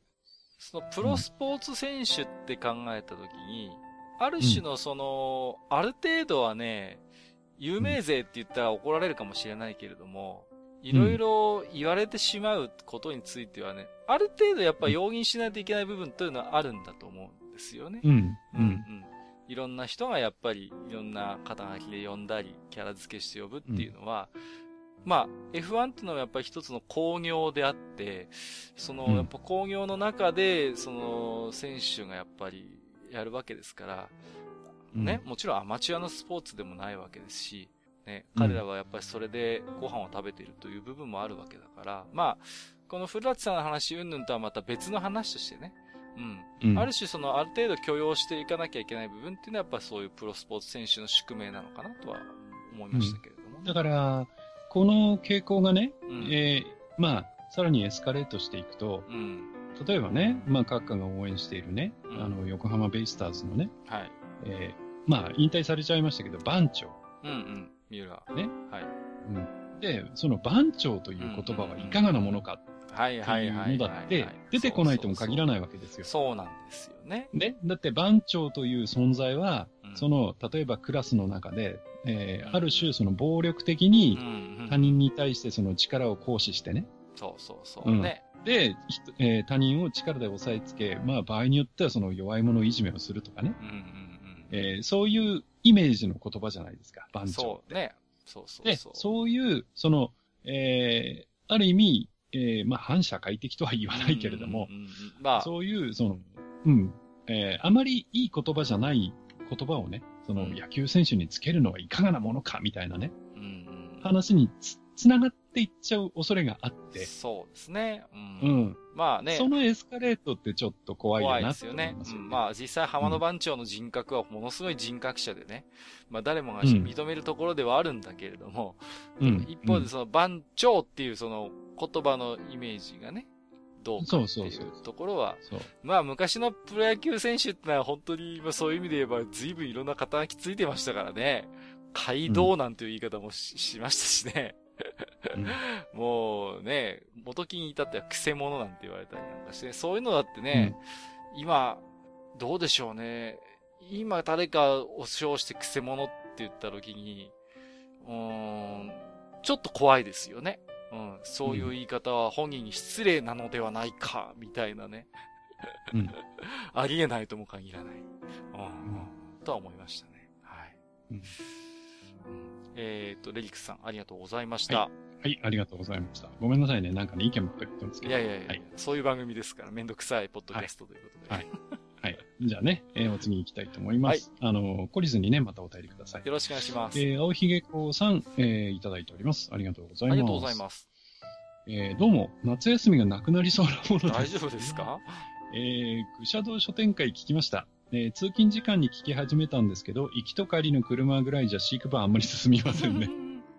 えー、感想を送ろうと思ったんですが、最後の方の自堕落さんの明日届きますで全て吹き飛んでしまいました。その一こ一言こそパワーワードら、パワーワードだろうと。うん、えいいぞ、もっとやれ。いやいや、いいですね。異世界転生ものの話題もありましたが、うん、最近異世界転生を先行から外すコンテストが話題になっていた気がします。うんえー、日本は一つ流行りが生まれると、相乗り的な感じで良くも悪くも似たようなものが大量に生まれて、その多くが日の目を見ないままブームが収束していく勝手なイメージがあります。お二人は何か流行りに乗っかったことあります？私は豆乳ブームの時に豆乳にはまりました。えー、今でも結構飲んだりするので、うん、豆乳を知るいい機会だったな。えー、それでは引き続き収録頑張ってくださいといただきました。ありがとうございます。はい、ありがとうございます。うん。流行り物ということで。うん。はいはいはい。僕はね、自分じゃないですけど、親が結構ね、健康系のそういう流行り物よくハマってまして、それに無理やり付き合わされたなーっての覚えてますね。例えば、うん、えー、紅茶キノコとかね、ありましたよね。あの、古スダイズとかね、玄米スープとかね、よく付き合わされましてね、あれはもう、すぐブームが収束して、親も辞めるんですけど、その都度まずいもの食わされたり飲まされし、うん、飲まされた自分の気持ちにもなってくれって思ったことはちょっとありましたけれども、ね、まあ、でも、あれじゃないですか。我々の世代っていうか、我々的に話をするとすればね。うんうん。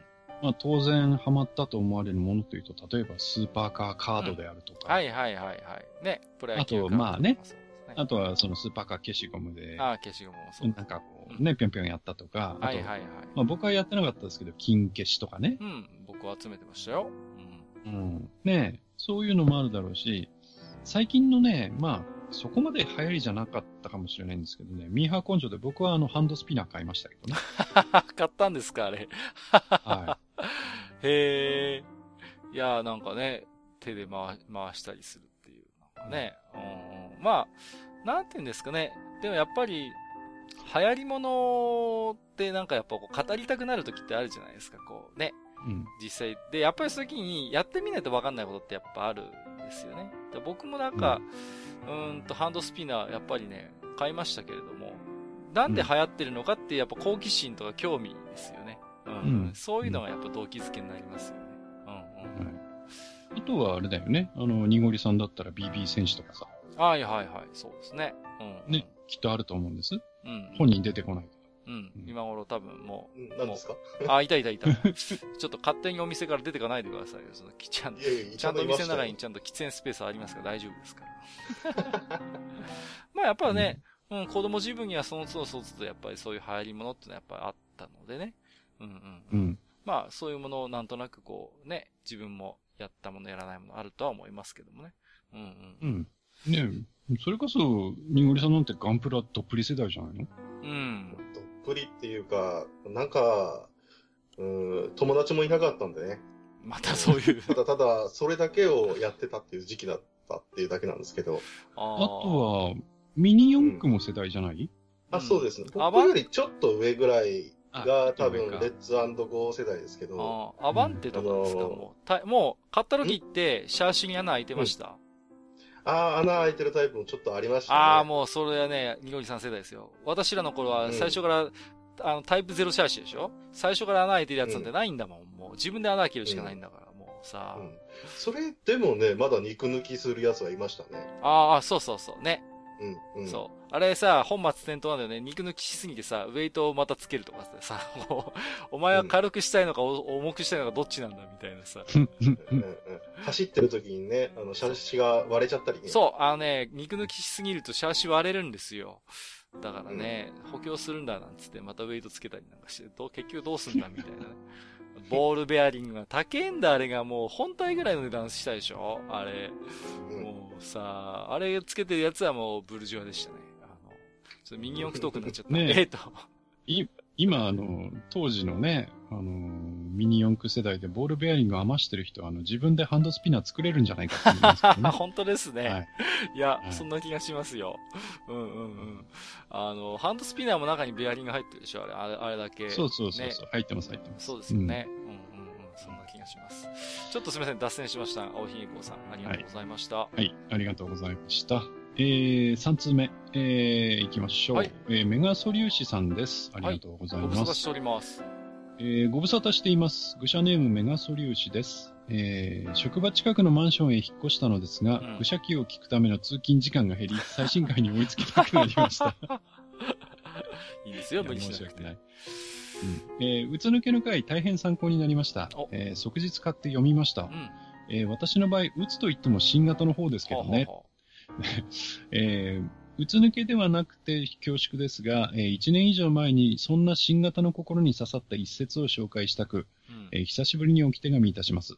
はい。えー、リトルモアから出版された、えー、中原正也さんでいいのかな、うんね、えー、中原正也の人生相談、悩んでいる、あ悩んでるうちが花なのよと宣言。うん、えー、朝の NHK ラジオでも読み上げられ、えー、複数の読者がネットに上げていますので、そのまま読んでいただければと思います。ということでね、はい、えー、相談内容を書いていただいてます。えー、相談者。あらゆることにやる気が起きません。中原さんはやる気スイッチの入れ方のコツみたいなものはお持ちですか、えー、自由業50歳男。えー、中原さん、えー、こっちが聞きたいですよ。やる気スイッチなんてそんなもの人間にあるわけないじゃないですか。えー、僕の場合、やる気を出すんじゃなくて、なし崩し的にやるしかない状況を作り上げる。まずは、とにかく有り金を全部使い果たして、仕方なく仕事せざるを得ない状況に自分を追い込むんです。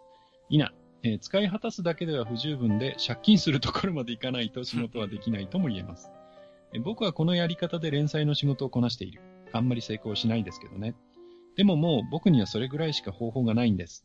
えー、各仕事に全く興味がないので、えー、セレクトされた映画、リストラマン、えー、ということですね。はい。で、以下、えー、私の話なので省略いただいて構いません、と書かれてますけど、読んじゃいます。はい。えー、私は40過ぎのおっさんで、数年前から人生に満足してしまい、ある意味やる気がありません。私は平凡な家庭で無学無、ん文盲に育ちましたが、文盲ですかね。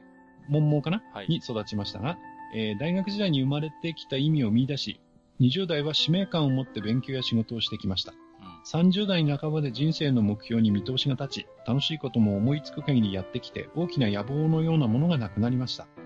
小中学生の子供がすぐ立つまでやることはあるのですが、うん、あとは、えー、俺たちの愚者気を聞くくらいで、その先の大きな野望のようなものは、うん、えー、やる気や目標を見出そうといろいろ考えてきたつもりですが、人生やりきった感は拭えませんでした。えー、私がそういう話をすると、大抵の人は堕落してるだけ、気合が足らん、生きて、生きたくても生きられない人もいるんだ、などと説教されます。ですが、この一節の最後、でももう僕にはそれくらいしか方法がないんです。という言葉は、そんな説教よりもはるかにトンネルの先のかすかな光に見えました。といただきました。はい。ありがとうございます。ありがとうございます。えっ、ー、と、うん、今日ね、ちょうどにごりさんもいらっしゃってますんでね。はい。はい。続けの、えー、感想会という感想ということでいただいてましたけれども、うんうんうん。まあ、なんていうんですかね。うん、まあ、そんな、なんか、私はでもなんか、メガソリューシさんのような、そういう全然生き方で、なんかいいんじゃないかなって、個人的には思いましたけど、ね、うん、多くの人がこうだと思うんだよね。うん。なんか、うん、僕はね、やっぱ座右の銘ってわけじゃないんですけど、人生はね、死ぬまでの暇つぶしだと思ってるぐらいなんで、まあ、うん、な大層な野望とか、まあ目標みたいなも、もちろんそういうのを打ち立てて努力することを否定はしませんけれども、やっぱね、うん、ん、明石家さんまじゃないけど、生きてるだけで丸儲けっていう やっぱり感覚がどっかあるんでね。うんうん。うんものすごい勝手な言い方かもしれませんけどね。ただ、まあ、メガソリューシさんにとってこの愚者級がね、そんな死ぬまでの暇つぶしの一助になれば大変ありがたいなという、まあ、そんな感想をちょっと僕は持ちましたけれどもね。うん。うん。みのりさんいかがですか？今日、せっかくおいでいただいてますけど、どのようにこれ、お便り、おき手紙ご覧になりました？そうですね。うん。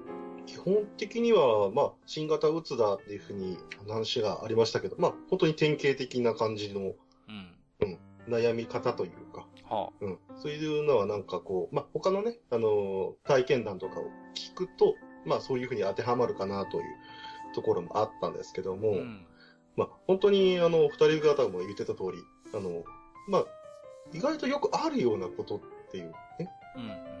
うん。うん。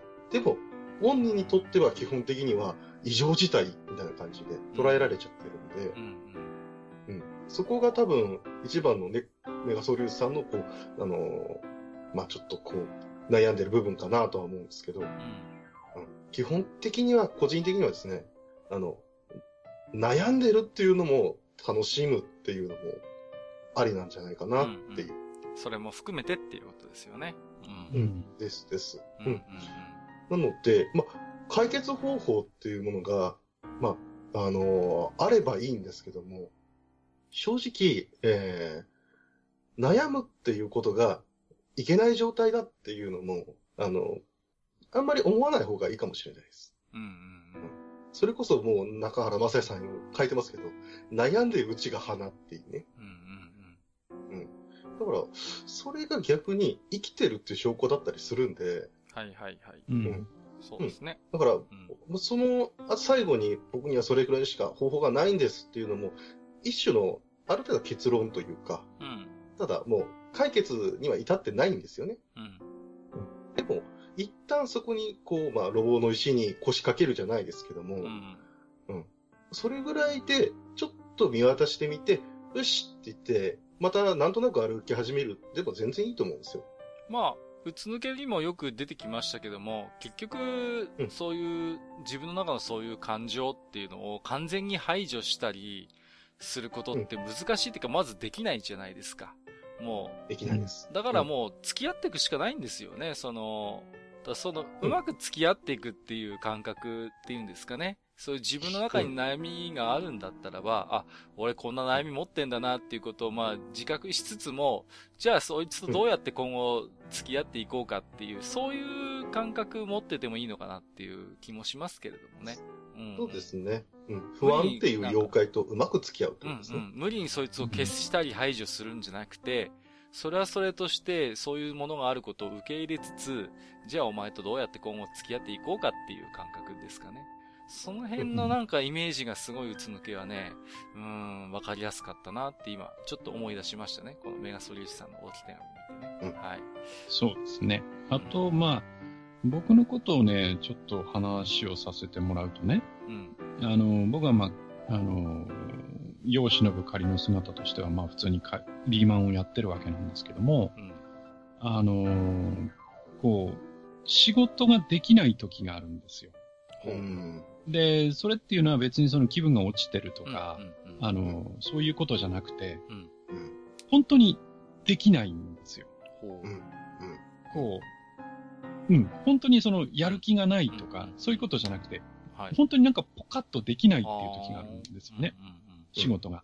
で、締め切りは決まってる。はい、で、締め切りまで何日ある。だから、えー、計画を立てて、この日はこれをやって、この日はこれをやって、この日はこれをやってっていう、まあ計画を立てて普通の人はこう仕事をやっていくんだけど、時々ポカッとできない時があるんですよ。うん、で、えー、それに対して僕は、まあ、あの、まあ、昔からそういうところがあって、えー、結構ね、若い時はそれで悩んだりしたんだけど、最近はね、もう悩まなくなりましたね。もうできないものはしょうがない。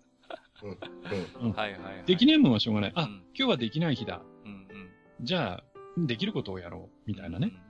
うん。あの、この、この仕事に関しては今日できないけど、じゃあ他のことなんかできることあったらやろうかとか。うん、もう、今日は会社には悪いけど、今日はもう遊んじゃえとか。はいはい。うん。うん。そういうふうにして、えー、なんかこう、うまくそういう自分の、なんていうか、こう、気分の山、谷っていうのかな、うん、そういうのとは付き合うようにはしてますよね。うん、なるほどね。で、うん。まあ、それでもなんとかなってるんでね。うん。うん。まあ、そんなもんでいいのかなというふうに、まあ、それはその人の立場によってもいろいろ違うとは思うんだけれども、はい。まあ、うん。できるときにはできる。でもできないときはできない。から、うん、まあそれと、まあうまく付き合っていけばいいのかなっていうふうにやってるっていうところがありますね。まあ、それが、で、あと、あの、僕もね、あの、まあ40過ぎのおっさんで、もう僕はそろそろ次に足がかかりますけど、うん、あの、やっぱりね、あの、まあメガソ粒子さんじゃないですけど、その、うん、人生に満足したわけではないんだけれども、やっぱり、こう、ある程度これまでにいろんなことを、例えばその資格試験であるとか、うん、えー、まあ、いろんなことがあって、ある程度こう、えー、目標みたいなのものをそこそこクリアしてきちゃってるんですよね。はいはい。で、そうすると、やっぱり、その先に、その、じゃあ何が残ってるんだ新たな目標を見出せるのかってなった時になかなかそれが難しいんですけど、えー、っとね、僕はそこで今思、一つ思っているのは、その、えー、大した業績もないし、まあ、大したものはないんだけれども、でも、えー、自分が持っているものを、じゃあ、若い世代にどう伝えていくかっていう部分。うん。うん。うん。うん、その部分に少し自分の、えー、あと、まあ、えー、十何年ある、その、えー、会社での生活での自分の会社にいる意味みたいなものは、えー、そっちにどちらかというと今見出していて、えー、だからその、うん、まあ、一つ一つのその汗を流してする仕事っていうのは若い者にやってもらうけれども、えー、そういう若い者にいろんなものを教えていって、まあ、まあ、一人前にしていくっていうとちょっと偉そうだけどね。えー、うん、そっちを、まあ少し頑張ろうかというような感じで少し、やっぱり若い時とは比べて、立ち位置とか、見てる方向とか、目指すものっていうのは少しずつ変わってきて、うん。うん。まあ、それでもできない日はあるんで、その日は、まあ、やらないで、みたいな感じでね。うん。うん。うん。まあ、そんな感じでやってますけどね。うん。はい。うん。うん。まあ、ね、参考にするもよし、しないもよしというところで、そうですね。はい。あまり考えすぎずにというところでしょうかね。そうですね。はい。ありがとうございます。まあ、いろいろありますよ。はい。いろいろあるんです。おっさんですから。ええ、いろいろ抱えてるんです、ありがとうございます。はい。ありがとうございます。はい。えー、それから次が Gmail は最後ですかね。はい。えー、サミダレさんです。ありがとうございます。ありがとうございます。えー、いいな、いい名前をお付けですね。お、はい、珍しくも、えー、はい。あ、はい。あの、ニゴリンだけ分かってると思いますけど。はい。えー、いつも楽しい配信ありがとうございます。はい。えー、風の名前、まだ読んでないので、ぜひ購入しようと思います。うんえー、西洋本格ファンタジーではないかもしれませんが、私は田中良樹先生が好きです。はいはい。アルスラン戦記やマバール年代記の異世界ものや、もちろん銀河英雄伝説ももちろん好きです。うん、で魔物が出るのは夏の魔術や、えー、月食島の魔物でいいのかな、うん、これ。はい。かですかね。い、うん、ま、だに田中先生の原作がコミカライズされるなど、幅広い年代から支持されているのでしょうね。うねまた、前回の行間を読めないや、えー、伏線の回収が待てないという話を聞き、うん、ある映画プロデューサーの話を思い出しました。え今の映画は説明過多なものが多く、推察したり、雰囲気から匂わす表現などではすぐ分かりにくい、難解だと叩かれると嘆いておられました。そうそうえ本にしろ、え映画やドラマにしろ、え単純明快なものが好まれ好まれる傾向にあるのですかね。うん、私としては、皆まで言うのは野暮な気がしますが、うん、言わなきゃわからないところもあり、線引きが難しいですね。うん、えー、これからも楽しい配信期待しております。追伸、暴れラジオさん聞きました。なんか声が違って聞こえました。気のせいですかね？といただきました。ありがとうございます。まあ、録音環境の違いとか、も間違いなく、うん、はい、あのー、萩和と閣下ですよ。はい。はい。えっ、ー、と、サミダレさんありがとうございます。月食島の魔物懐かしいですね。僕はね、あの、NHK の FM で青春アドベンチャーって知ってますかね？これ、ニオキさん知ってる？これ。あの、青春アドベンチャーって番組があってさ、朗読してくれるのよ。うん、朗読劇なの。うん。うんうん。それでね、月食との魔物やってた。うん。それで聞いた思い出がね、すごいありますね。うんうんうんうん。そんなイメージがあります。まあ、ね、田中良樹先生だと今、アルスラン戦記、銀河英雄伝説ね、コミカライズしてますからね。アニメにもなるし、うん、まあなったし、うんうんうん。まあ、未だに支持されるのはさすがだなと思うんですけど、あの、後半の話でね、難解な作品がなかなかこう、受け入れられなくなっているってのは、これ前回僕が話したんです。前々回か。僕が話したんですけど、うん、なんかね、ちょっと思ったんですけど、そういう作品も、なんか、め、ある程度のレベルでメジャーになる、なんかのきっかけでメジャーになると、ヒットするんじゃねえかっていう、そういう法則あるんじゃないかって気もしてるんですよ。あの、解説本が出たりとかね。そう、だからね、新世紀エヴァンゲリオンを思い出したんですよ、僕は。うん。あれも、うん、もう、完全に、なんていう、伏線は回収しないわ、説明方でも説明不足だわ、真逆じゃないですか、うん、言ってみれば。うん。で、確かに分かりにくい難解だって叩く、叩く声もあった。だけれども、うん、あの作品はなんかそこの域地を超えてもう共通認識を得るぐらいのメジャーになったんで、かえってそういう不親切さとか、伏線の回収しなさっぷりとか、ストーリーの難解さが、なんか逆にいろんな人の解釈を生み出して、マスターの言うように解釈本が出たりして、逆にそれがヒットのトリガーになってることもあるなって思ったんですよね。うん。だから、大きな流れとしては、僕もサミダレさんのことおっしゃる通りで、わかりやすいもの、あのー、単純明快なものが好まれる傾向ってのはあると思うんだけども、一方で、何かのきっかけで、こう、メジャーになると、そういう、ある種の難解さみたいなもの、伏線の回収されなさっぷりみたいなものも、人気の中に組み込まれていくっていうのは面白いなってちょっと思ったんですよね。ああ。今だと、魔法使いの嫁とかがそういうのね、ああ、そうそうそう。あれ、そうですね。魔法使いの嫁は、そういうた、うん、感じですよね。うん、うん、解説本も出ましたからね。出ましたね。そうなんですよ。うん、だから、なんていうのかな。カウンター的な作品って必ずやっぱあるんですよね。その、大きな潮流としては、サミダラさんのおっしゃる通りだし、僕もそうだと思ってるんだけども、やっぱそういうものに対してカウンター的にカーンとこう、逆の立ち位置で、スマッシュヒット飛ばす作品があるっていうのはやっぱり面白いと思います。うん。うんうんうん。魔法使いの嫁はおっしゃる通りだね。解説本も結構売れるんだよ。うん。うん、うん、うん。そう。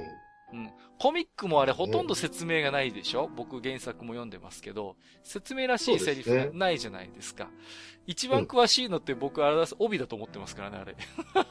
あの、うん、煽り文句の帯、うんうん、あ、あの帯を見て、あ、そういう話なんだって、ようやくわかるぐらいの感じだからさ。うん。うんうんうんうん。圧倒的な世界観だけを見せられますからね。そう、そうそう。なんていうの、この、説明なき世界にはまるっていうのは、それはそれで面白いんですよね。うん。うん、なんだろうね。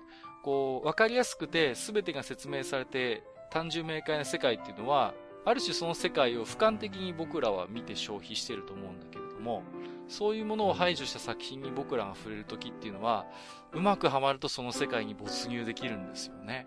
その、現実の世界がわからないことだらけであることと同様に、架空の世界であっても同じ立ち位置に立てるんだなってことを僕は思いますね。うん。まあ、あんまりにもキャラクター性っていうのが強すぎちゃうとそういうのが逆に失われちゃいますよね。難しいところですね。ギリギリのとこ行ってると思いますよ。うん、魔法使いの嫁をキャラクターの強さもあるんで、ほんとギリギリのバランスだと思う。うん、でもギリギリうん、うん。でもあの作品はキャラクターの強さで引っ張っている漫画では少なくともない。ここのさじ加減ですよね。ある一定の人だけがこう、ときめくところっていうのは、散りばめられてはいますけどね。うん、あるある。面白いと思う。うん。うんうんうん。すいません、なんか。あと、大丈夫。語っちゃった。あとはあれだよね。あの、めんどくさい人はさ、あの、単純明快な話でもさ、なんか勝手に裏を読み始めたりするよね。そうそうそうそう。え、なんとかフレンズの話ですか？そうそうそうそう。そうそうそうそう。あれも、でもね、面白いじゃないですか。考察班みたいな人も出てきて、僕でもああいう人たちも、どこまで本気でそういう伏線があるとか分析してるんだろうっていう思う時もあるんですよ。ある種そういうものを勝手に僕たちが、なぜ、謎とか伏線を勝手に生み出して、勝手にそれを解釈して楽しんでるっていうことを、ある種解析班と呼ばれる人たちも自覚的にやってたんじゃないかなっていう気もするんですよね。うん。うんうん。だどっか、心のどっかで、もうそんなね、そういう、なんかこう、ものすごいダークな伏線とか、世界観は横たわってはいないだろうっていうことをどこかで分かりつつも、でも、あえてそういう部分を解釈して楽しむっていうね。そういう楽しみ方のような気がしてならないかったんですよね、当時から。うんうんうん。だから、最終回を迎えるまでドキドキだった。確かにそれは事実なんだけれども、でも多くの人が、ね、あの、信じろって言ってたのは、多分そういうところに起因するんじゃないのかな、という、たつきを信じろっていうのはそういうところにあったんじゃないのかな、とは思います。はい、まあ、でも、ね、あのー、前の世代のサーバルちゃんの話とかは、やっぱり、ね、はっきりとしたそういう謎もあるからね。確かに、解決されてない部分で。うん、そういう部分ではまあ、僕の言ったところだけではないんだろうとは思いますけれどもね。うん。うん、うんちなみに、にごりさんは風の名前読んだの？まだ読んでません。なるほど。うん、あの、マスターはとりあえず、ね、2巻まで騙されたと思って読めって言ってますんで、ぜひ。全部出たら読みます。あ、5巻がそろそろ出るんですよね。はい、うん、今月出るからね。今月出ますからね。うん、うん、うんうん。はい。まあ、ぜひ興味があればというところで。はい。はい、サミダレさんありがとうございました。ありがとうございました。はい。ここからは、えー、えー、と、ツイッターでですね。はい。ツイッター、えー、リプライやハッシュタグ愚者の宮殿をつけてつぶやいていただいたものを、置き手紙をいくつかご紹介させていただきます。すいません。抜粋になりますけども、もちろんすべて私どもお目通しはさせていただいております。ありがとうございます。私も一日に一度は、あの、ハッシュタグ検索かけてますよ。えっ、ー、と、ちゃんなかさんいただいております。えー、お世話になりました。ありがとうございました。えー、インサイドヘッド見ました。おすすめしてた映画ですね。頭の中にあのキャラクターがいると思うと簡単にハッピーになれるような気がしました。子供じみた感想かと思いますが、シンプルに精神衛生を保つ方法を発見したように思います。面白い映画の紹介ありがとうございました。といただきました。ありがとうございます。もともとはリスナーさんの置き手紙でご紹介してたものでね、そこに私が乗っかって面白いですよっていう風に付け足した記憶があるんですけどもね。うん、はい。うんちゃんなかさんね、あのー、まあちょっとラジオスさんの方でね、えー、私が、あの、萩谷さんから説教を受けてたのを聞いたんでしょうね。随分なんかフォローしていただきまして、すいません、本当になんだか、あの、本当に優しい人だなと思ったんですけど。まあ、はい、あれぐらいの説教はね、まあ私とマスターの中を昔から知ってる人はね、あ、いつものやつが始まったなぐらいの感覚だと思いますけども、はい、トムとジェリーだと思っていただければ、あ大体その通りかなと思っておりますので、今後ともね。僕はマジで、はい。僕はね、マジで怒ってますけどね。はい、またそうやって、はしごを外して、失礼しました。えー、はい、チャンナガさんありがとうございました。はい。はい、あれ、井上さんなんか今おっしゃいかけました？いや、一種のコントですよって。ああ、そうですね。いや、ハニワさん的にはコントじゃないらしいですよ。えっと、フェザーノートさんいただいてます。ご無沙汰です。ありがとうございます。えっ、ー、と、あれ？あ、そう、ご無沙汰で、ちょっっと前も紹介したから失礼しました。前がご無沙汰だったんですよね。うんうん、えっ、ー、と、シンタックセーラーなんて久しぶりに聞きました。えっ、ー、と、A プロンプトだけの黒い画面も久しく見なくなりましたね。見なくなった。サラトバもそうですが、難解なアドベンチャーゲームたくさんありました。ワリーやディズニーランドや太陽の神殿、僕は全部諦めました。わらということで。これ、ラジオスさんと愚者の宮で両方のタグつけていただいてますけどもね。ありがとうございます。はい、ますコマンドプロンプトね、懐かしいですね。うんうんうん。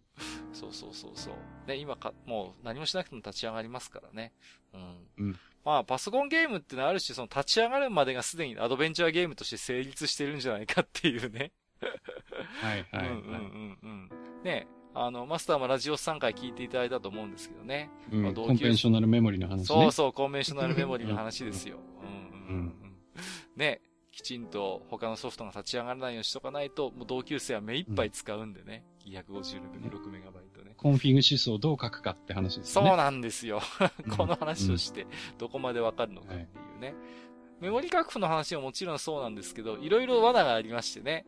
別のドライブにね、うん、使ってないフロッピーがたまたま入ってたりすると、それだけでも起動しなかったりとかね。いろんな障壁があったなってことをちょっと思い出しますけれどもね。うんうん。はい。なんかね、あとパソコンごとに癖があったりなんかしてね、僕の持ってたパソコンはね、うん、なん、なんでか知らないけど、プリンターを外さないとゲームが立ち上がらないっていう変な癖がありましてね。ゲームやるたびにプリンターを、あのー、外してね。そうそうそうそう、うん、シリアルを外し、シリアルバスを外して、なんかやってたりしましたね。まあなんか、あの、昔週刊アスキー、今もあるのかなあの、東京徒歩歩会っていうコーナーがあってね、知ってますかね、うん、うん。パソコンをめぐるあれこれ失敗談を面白おかしく語って聞かせるコーナー、うん、投稿コーナーがあってね。なんかあれを。ま、自慢始まったぞ。うん、まあ、いやいや、いいんです、いいんです。あの、僕が乗ったって話は別にいいんですけど、あの、あれに載ってた話を見ると、なんかパソコンって機械の箱なんだけども、いかにもなんか意志があある、有機的な存在のように思えてならなかったな、なんていうことをね。特に一世代前のパソコンにはそういう思いがなんかありましたね。うん。なんで動かないの？っていう世界の中でね。うん。いやでもあの、実際、今のね、うん、まあ Windows にしても Mac にしてもそうだけど、うん、えー、本当にいろんなことができて、まあ魔法の箱なんですけどね。はい。でも、あの、逆にその、なんていうか、あの、出来合いのものを、まあそれがフリーソフトであろうとね、お金で買ってくるものでもそうなんだけど、うん、出来合いのものを持ってきて、動かして遊ぶとか楽しむっていうことが、えー、ほとんどの楽しみ方であって、うんうん、えー、8ビットのマイコン時代みたいに、自分でなんか組まないと何もできないっていう。うん、うん、うん、で、その自分でその組む楽しみっていうのが味わおうと思うと、えー、やっぱりそれ用に何か買ってこないと結局できないっていうところが、ね、そうですね。うん、うん。うん。その辺がね、なんか、いいような悪いようなっていうところもね、ちょっと感じたりしますけどね。そうですね。うん。なんかね、うん。まあ、あの頃が良かったとかっていう、そういう解雇主義にはまるつもりはさらさらないんだけれどもね。うん。うん。うんだからね。今は今でね、やっぱ素晴らしいものがいっぱいあるんでね。いらなくそれはいいんだけれどもね。ね、しなくていいってのは素晴らしいことですからね。ただ昔は昔でまた別の楽しみ方があったのがね。まあそれはそれで、最近は、うん、できないんだなっていう話ですよね。はい。うん、えー、フェザーノートさん、ありがとうございました。はい、ありがとうございます。ニナッチさんいただいてますよ。はい。おっと？みおりさんの相方ですね。ありがとうございます。いやー、閣下にはぜひたくあんコーラ VS ずんだサイダー頂上決戦してもらいたいな。何を言ってるんですか あと、千葉の醤油サイダーはみたらし団子のインパクトがあるんで、全国醤油サイダー選手権とかもどうですか？ということで写真付きでいただいておりますけれども。うん、なんかね、みなっちさんの番組ではなんかテイスティングしてたようですけれども、もうちょっとね、やめてください、そういうあの余計な情報を、あの、結構ですのでね、本当にもう。ところがね、この置き手紙を見て、またあの、ジダラキサイさんが動き始めてましてね、えー、不気味な書き込みが残っておりまして、お任せください。まあ、機会を見て。閣下は本当にいりませんと言うかもしれませんが、閣下が求めているものはこの自堕落理解しております。いやいやいやいや、ちょっと先回りしすぎですからね。本当にいりませんからね、本当に。振りじゃないですからね、ね。はい。えー、ということで、ね、みなっちさんも何ですか？こういうマズ撮りの趣味があるんですか？みもぎさん。いや、これは僕がふっかけました。ここに犯人がいたわ。えーと、なちさん、えー、ありがとうございました。えー、ポコタンさん。お掃除ロボットのルンバが発売された時、マルチに進化するまであと少しだなって思いました。いやいやいや、まだだいぶあるぞ。ありがとうございました。まあ、マルチもまあ、ある種、ね、メイドロボではありながら、実質お掃除しかできないロボではありましたからね。うん、うん、まあ、当時同様の書き込みをいろいろ随分見たなと思いましたね。ルンパが出た時にね。また一歩マルチに近づいたな、みたいなね。うん、そういえばあの、2チャンネルとかでも、マルチって結構アスキーアート素材が豊富だったなっていう記憶があるんですよね。いろんな表情のマルチいたよなっていうね。ギコネコとかああいうのが流行る前がマルチの世代でした、そう、そう。うん。ですから、いろいろ作られてね。うん、だからあのー、今、ちょっと下火なのかもしれませんけど、ね、やるおで学ぶスレとかがガンガン出てた頃は、よくサブ登場人物でマルチ出てきたなっていうね。そういう記憶もなんかありますね。やっぱ豊富だったからね、あの素材がね。だからよく出てたなってのは覚えてますけどもね。うんうんうん、えっ、ー、と、ミフカエルさん。地下51階、少女漫画界は遺跡が滅多にない上にペンネームを変えるのが通例なのか。となると、和田真二先生は稀有な例の一つだったのか。えー、例として超少女アスカが別間から花嫁に移っている。そうですね。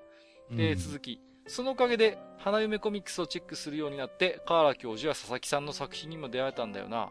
通例破り様々ってところかなといただきました。ありがとうございます。うん。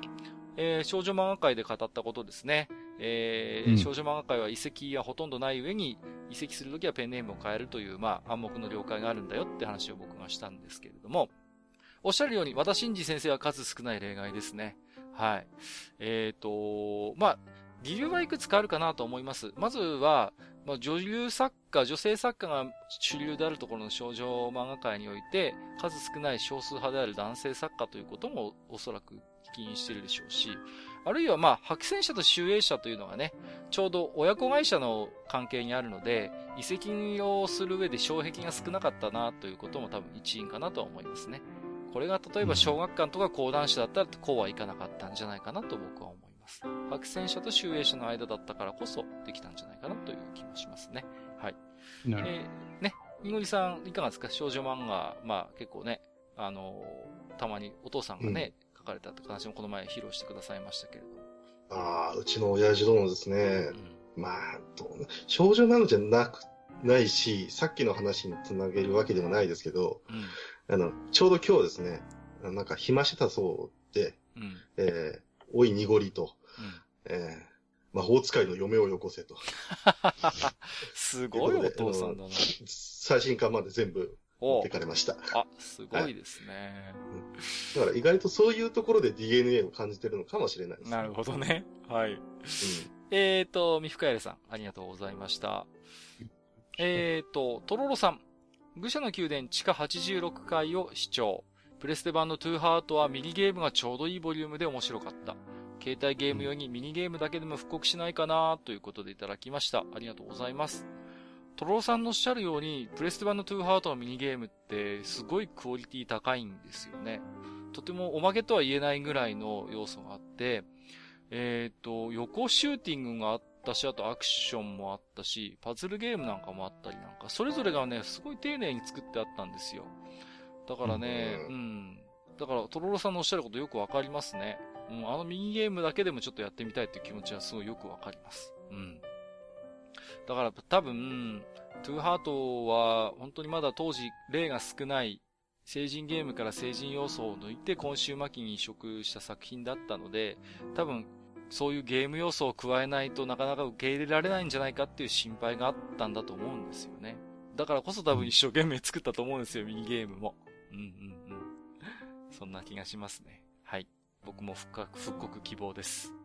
えっ、ー、と、本日最後のお手紙ですね。えー、米子さんいただいております。ありがとうございます。えっ、ー、と、ルルルの歌を最初に聞いた時は朝から混乱しました。出た また出てきましたよ。えー、シャキーンの話題。久しぶりに聞きたくなって動画を漁ったら過去編や未来編もあって、やはりその後味の悪さは健在でさすがとしか言えません。わらーということでね。まさに記憶に残るトラウマソングということでね。なぜあれを朝に流したのか、本当にあの当時のね、ディレクターさん聞いてみたいなと思いますけれどもね。はい。えーと、ありがとうございます。えー、当愚者の宮殿では置き手紙を寄せていただいたリスナーさんに、愚者の宮殿オリジナルポストカードは、が抽選で当たる企画を実施しております。えー、詳細はブログのご案内をチェックしてみてください。はい。ということで本日もね、いっぱいの置き手紙ありがとうございました。以上、お便り紹介のコーナーでした。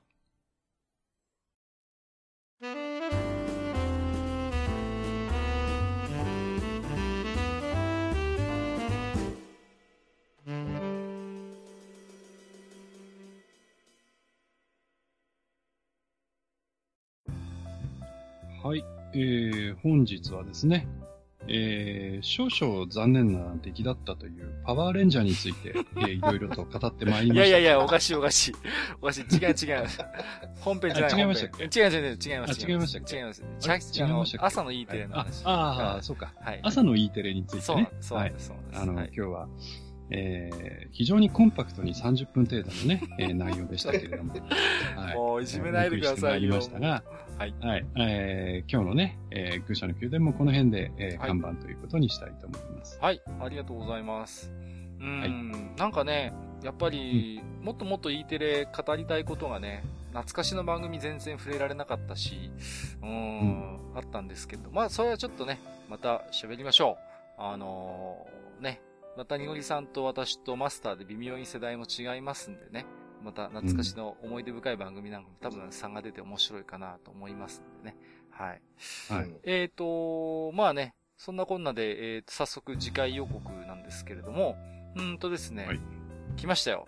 いよいよ、シーズンが、このシーズンが、ね。来ましたか？来ましたよ。はい、もうね、愚者級名物と言っても過言ではないと思うんですけれども、えっと、マスターによるね、えっ、ー、と、はい、F1 回をそろそろね、やりたいなと思っておりまして、ちょうどね。おっと？はいはい、お、なんか、来てますけども、拍手も。はい、えー、大ファンですか？ああ、そうなんですか。はい。うん、えっ、ー、と、マスターこと、萩和が語る、えっ、ー、と、2017年 F1 前半戦を振り返る、過去前編、過去閉じるを次回お送りしたいと思います。わかりづらいんですけど。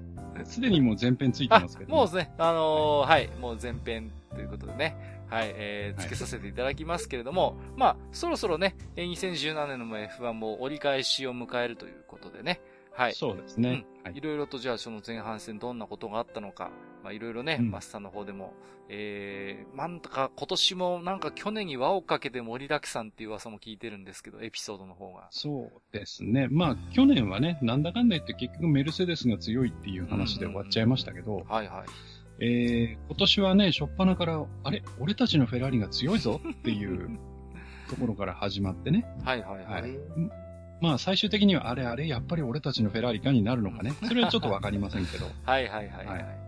まあ、いろいろとね、えー、レースの方も、面白いですし、まあ、場外乱闘も例によっていろいろとね、えー、あるようでございますので、はい、まあ、えっ、ー、と、これがね、前編後編になるのか、前編中編後編になるのか、ちょっとまだわかりませんけれども、とりあえず次回は、えー、マスターこと萩和による、えー、2017年 F1 前半戦を振り返る、カッコ前編、カッコ閉じるということでお送りしたいと思いますので、えー、はい、楽しみに、えー、していただければと思います。はい。えー、ということで、えー、本日も長時間にわたりまして、えー、ご聴取いただきましてありがとうございました。ここまでお相手をさせていただきましたのは、私こと閣下と、えー、私こと NHK 教育というと、みるちゃん、きくちゃん、なんだろうくんの埴輪と、本日のババア、西日本を中心に、えー、います、何度ババア。何度掃除しようとすると、ババアが出てきて、ほーっていう、濁りでした。それ次回回せばよかったんじゃ。えー、本日もご聴取いただきましてありがとうございました。ありがとうございました。ありがとうございました。おっさん二人でお送りしているトークラジオ、愚者の宮殿では、皆さんからの置き手紙を募集しております。置き手紙は、ブログのお便り投稿フォームのほか、番組メールアドレスからも受けしています。番組メールアドレスは、フールパレスアットマーク Gmail.com foolpalace アットマーク Gmail.com となっております。また、番組公式ツイッターでは、番組更新のお知らせ、次回更新予定日をご案内しております。ブログのリンク、またはツイッター上で、愚者の宮殿を検索してフォローしていただければ幸いです。また、公式ツイッターへのリプライや、ハッシュタグ、愚者の宮殿をつけていただいたつぶやきも番組内でご紹介させていただく場合がございます。皆さんからの置き手紙お待ちしております。